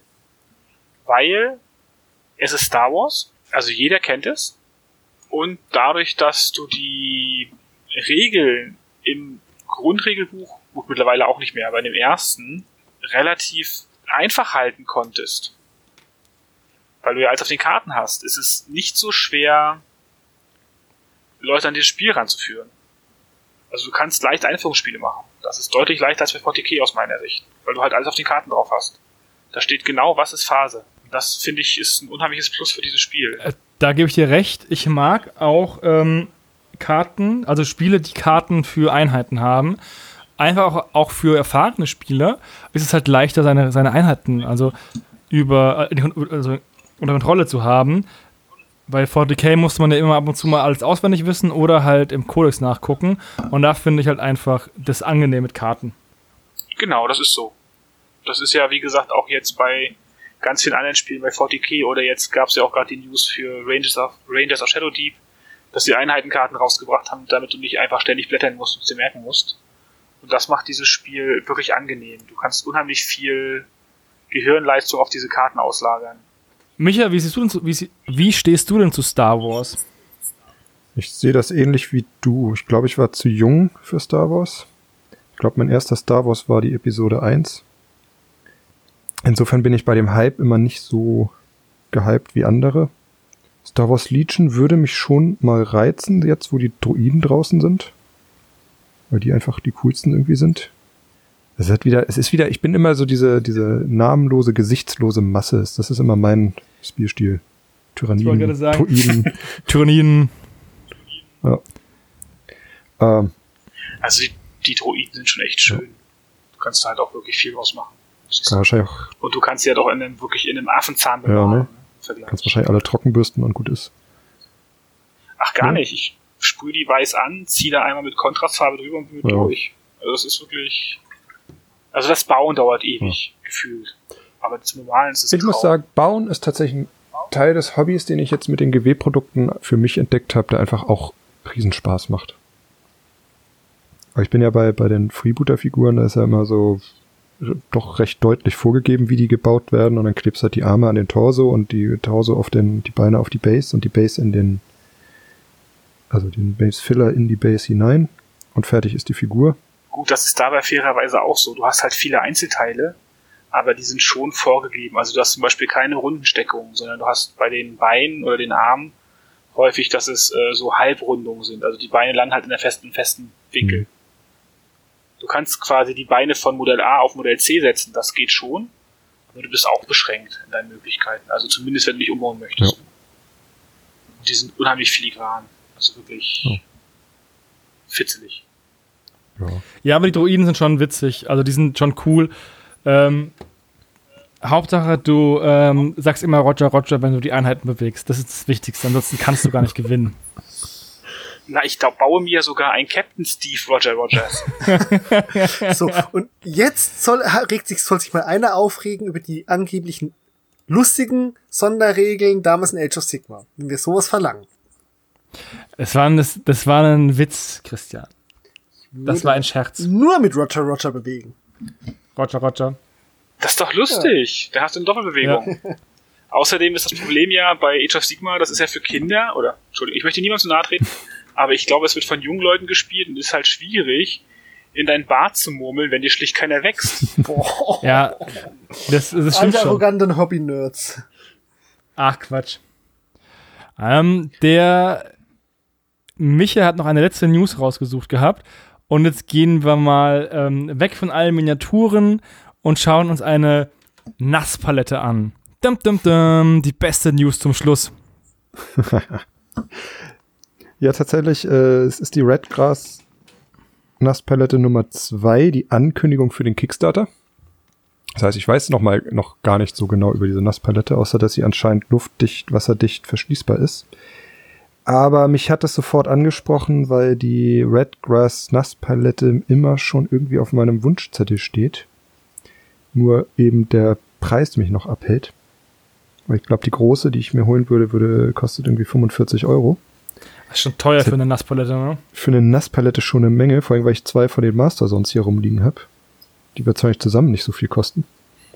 Aber wenn jetzt über diesen Kickstarter die, ich sag mal, zu einem vernünftigen Preis irgendwie zu bekommen ist, werde ich da vielleicht schwach werden, mich damit zu beteiligen. Es gibt bestimmt auch ein Early Bird wieder, wo man dann irgendwie nur 30 Euro zahlt oder so. Ja, genau sowas. Und ich, ich merke einfach, dass ich jetzt durch diesen Lockdown und eingesperrt sein und sehr viel mehr malen als, als vor dem Lockdown einfach Lust habe auch zu malen und dass so eine Nasspalette einfach ein essentielles Werkzeug dafür ist, für mich zu malen, weil ich eben auch anfange, weniger Farben zu benutzen und die mehr zu mischen. Und da ist halt eine große Nasspalette definitiv vom Vorteil. Also die Master sind, sind ja schon eher auf der großen Seite. Also ich glaube, so Army Painter und so, die, das, die rausholen, hauen, ist ja noch kleiner. Aber diese Redgrass Palette ist halt grundsätzlich, glaube ich, die größte, die es auf dem Markt gibt für uns Miniaturenmaler.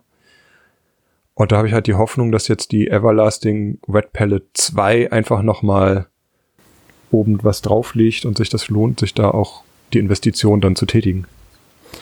Ich bin überhaupt kein ähm, Nasspalettenmaler. Ich habe mir schon ein, zwei gebastelt, aber ich benutze sie trotzdem nicht. Ähm, ich mische das immer per Augenmaß, die Mischfarben, und mische die immer neu an. Also für mich war Nasspalette einer der wichtigsten Paradigmenwechsel im Malen, als ich von einfach nur irgendwie auf jo, Keramikpalette was draufdrücken zur Nasspalette gegangen bin. Ich habe noch vom letzten, also im Prinzip noch teilweise Farbe vom letzten Live-Malen ein bisschen noch da, festgetrocknet, aber ich konnte den Farbton anmischen. Also Nasspalette war für mich genauso ein Paradigmenwechsel, wie mal richtige Pinsel zu verwenden. Ich würde aber als notorischer Budget-Hobbyist mir niemals so eine kommerzielle Palette kaufen. Ich sehe für mich den Mehrwert nicht. Ich weiß, dass viele Leute schwören ähm, auf die besseren, besseren, also das luftdicht abschließen, die Dichtigkeit, das bessere ähm, Vlies und das best, die bessere Oberfläche und so weiter. Alles schön und gut, wenn man, wenn man denkt, dass man damit einen Mehrwert hat. Ich sehe für mich da halt den Mehr- Mehrwert nicht. Mir reicht Die Sache mein, ist die, ja bitte. vielleicht, vielleicht ähm, hast du jetzt deine Palette und mit der bist du zufrieden, aber wenn du dann mal die, neue, die andere ausprobiert hast, ist es halt, ähm, sind ja die neuen Features überzeugend. Ich habe mir zwei neue Bildschirme gekauft, neulich, ähm, obwohl ich zwei hatte. Und ich habe dann den anderen, also ich habe einen behalten, den anderen weggegeben und den alten benutze ich jetzt fürs Homeoffice. Und am ersten Tag Homeoffice, an dem ich mich an den alten Bildschirm gesetzt habe, vor dem ich jahrelang äh, gepodcastet habe, etc., dachte ich mir, wow, wir hatten da Butterbrotpapier auf den Bildschirm geklebt. Weil die Auflösung halt so viel schlechter war. Und jetzt will ich halt auch nicht mehr zurück. Und so kann es auch sein. Klar, du, hast, du siehst kein Verbesserungspotenzial, Deswegen kaufst du es nicht. Aber wenn du es mal ausprobieren würdest, kann es sein, äh, dass du nicht mehr zurück möchtest, weil es auf einmal so gut ist. Aber das ist natürlich auch, ähm, bei mir zum Beispiel würde es wahrscheinlich nicht greifen, weil ich, wie gesagt, nicht mal eine normale Nasspalette benutze. Hm. Also ich klinge mich mal ein, da ich die erste Generation der Everlasting habe.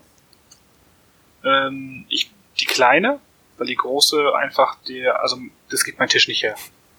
Also mein Arbeitsplatz sieht aus wahrscheinlich wie bei den meisten, der ist jetzt relativ mühlich, ist halt ein Hobbyraum. Ähm, da stehen irgendwie die letzten 20, äh, 20 Projekte, die angefangen sind, auf dem Tisch rum. Ähm, ich finde die gut. Ich glaube, dass ich sie nicht richtig benutze, ehrlicherweise, weil mir die Farben trotzdem ein bisschen eindicken. Ich krieg sie aber meistens mit ein bisschen Motivation immer wieder flüssig. Das finde ich schon mal nicht schlecht. Sprichst du der Farbe dann Was gut zu? Los, Farbe, motivier dich, sei flüssiger. Ja, so in der Richtung. Ich laber sie einfach, bis sie nachgibt, genau. Nein, ich nehme einfach einen alten Pinsel und, und äh, Wasser und rühre nochmal auf. Also das funktioniert relativ gut. Mm, Ich finde die Einlagen, also dieses Butterbrotpapier, die sagen ja, das ist so eine super geile Megamembran ist, finde ich relativ teuer. Also auch in, im Unterhalt ist die jetzt nicht ganz günstig. Ähm, da waren so zwei Schwämme dabei. Den ersten habe ich jetzt weggeworfen, nachdem er wirklich geschimmelt ist, nach zwei Jahren. Der zweite hält immer noch wunderbar. Also ich kann mir vorstellen, dass die zweite auch gut wird. Ich habe Ich glaube nicht so ganz an diese ich Membran. gerade sagen, ich habe gelesen jetzt, dass die da die Membran irgendwie wiederverwendbar sein soll, ne? Ja, das glaube ich halt nicht, weil wenn es dir eintrocknet, Mhm. musst du es ja irgendwie reinigen oder mit scharfen Sachen reinigen. Naja, wenn du, wenn die geschimmelt ist, würde ja rein theoretisch reichen, wenn du sie mit heißem Wasser kurz übergießt und auswäscht, ne? Ich weiß nicht, ob es Nee, es geht um die überlebt. Membran. Es geht jetzt nicht um den Schwamm. Es geht nicht um den Schwamm, es geht um die Membran. Da ist ja der Schwamm auch drunter, Mhm. der nass ist. Und die Membran obendrauf, auf die du die Farbe legst. Also quasi statt Mhm. Butterbrotpapier. Und- und die wird ja relativ dünn sein. Ich denke, wenn du die ein paar Mal richtig abwäscht, also auch mit ein bisschen Liebe abwäscht, dann ist die, glaube ich, relativ fix hin. Und die werden sich die Membran teuer bezahlen. Ja, das Also kann ich natürlich auch sein.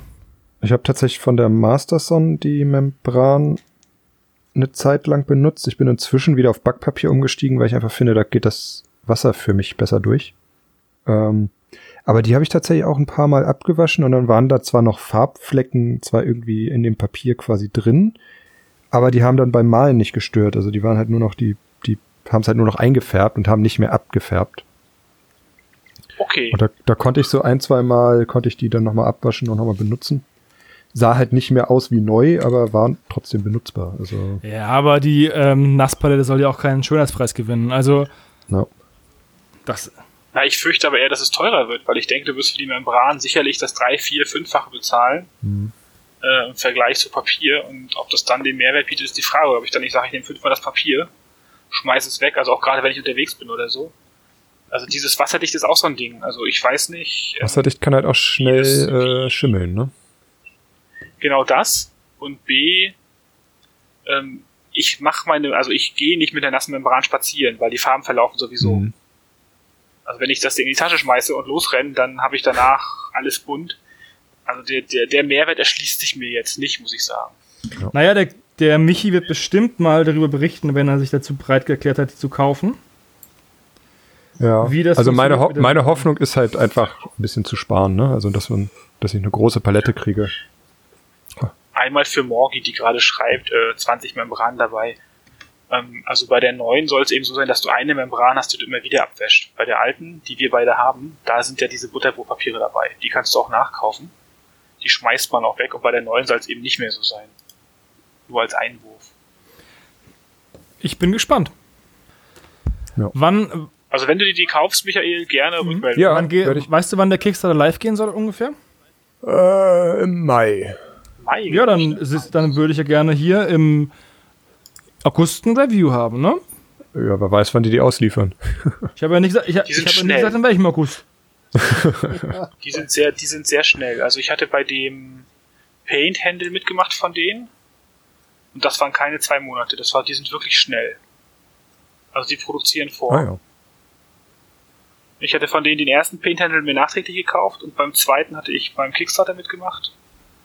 Ähm, abgesehen davon, dass der Malhalter wirklich gut ist, weil dieser, dieser, dieser Techie, der da oben drauf ist, einfach genial ist, ähm, haben die also keine zwei Monate gebraucht. Und den kann ich wirklich empfehlen, den Malhalter von denen. Also auch wenn der teuer ist, irgendwie 15 Euro oder so, aber da ist so ein Knetgummi drauf und du musst die Figuren wirklich nur ranhalten und die kleben. Also die kleben wirklich.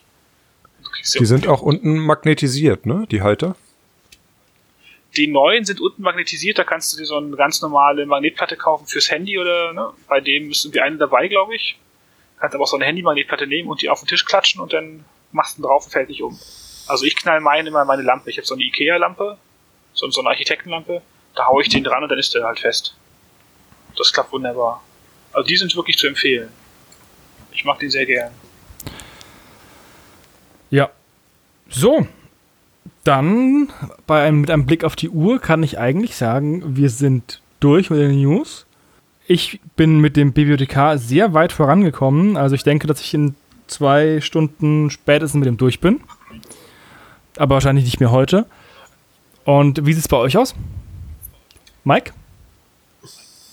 Ich habe äh, alle meine Bases für Warmaster, die ich machen wollte, mit äh, Sand, also mit diesem äh, Grundmaterial bestrichen und äh, bin glücklich. Jetzt muss noch trocknen. Sehr gut, Micha?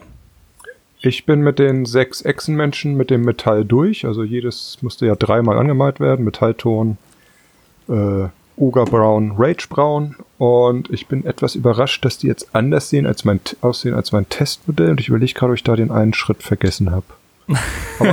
Classic. Ja, aber sie, Besser anders oder schlechter anders? ich finde es tatsächlich ein bisschen besser, weil es etwas rötlicher, dunkler geworden ist. Also mein Testmodell ist doch sehr gelblich.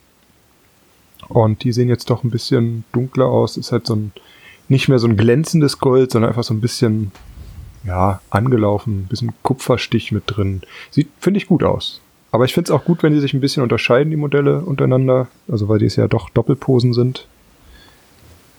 Insofern passt mir das ganz gut. Ich gucke jetzt nochmal, ich arbeite jetzt bei dem hier nochmal ein bisschen nach. Aber ja. Also ich bin, ich habe das Minimum, was ich mir heute vorgenommen habe, habe ich geschafft. Insofern bin ich zufrieden. Ich dachte eigentlich, ich schaffe sie heute alle fertig, aber das äh, habe ich mich deutlich überschätzt. Auch Classic. Und äh, Louis, wie sieht's bei dir aus? Ja, so langsam. Ähm, ich habe ja mir extra was Leichtes rausgeholt, um wieder ein bisschen malen zu üben. Ähm, mein Erdinventar geht vorwärts. Da sehe ich jetzt noch, was halt, ja, noch so ein bisschen mit dem, Make-up-Pinsel gemacht werden muss. Ähm, die beiden mittleren ähm, Konstrukte, die sind noch und ich habe noch keine Ahnung, wie mein Beschwörer fertig wird. Aber im Wesentlichen habe ich jetzt ein, zwei Farben weitergemalt und es wird langsam vor sich hin. Sehr gut. Ich hoffe, dass die Community auch weit vorangekommen ist mit ihren Projekten. Und ähm, ansonsten bleibt mir nichts anderes zu sagen. Danke, Mike, dass du unser Gast warst. Gerne wieder. Ja, danke für die Einladung. Äh, danke, Michi. Danke, Louis. Und danke euch da draußen fürs Zuhören und bis zum nächsten Mal. Tschüss. Ciao. Tschüss.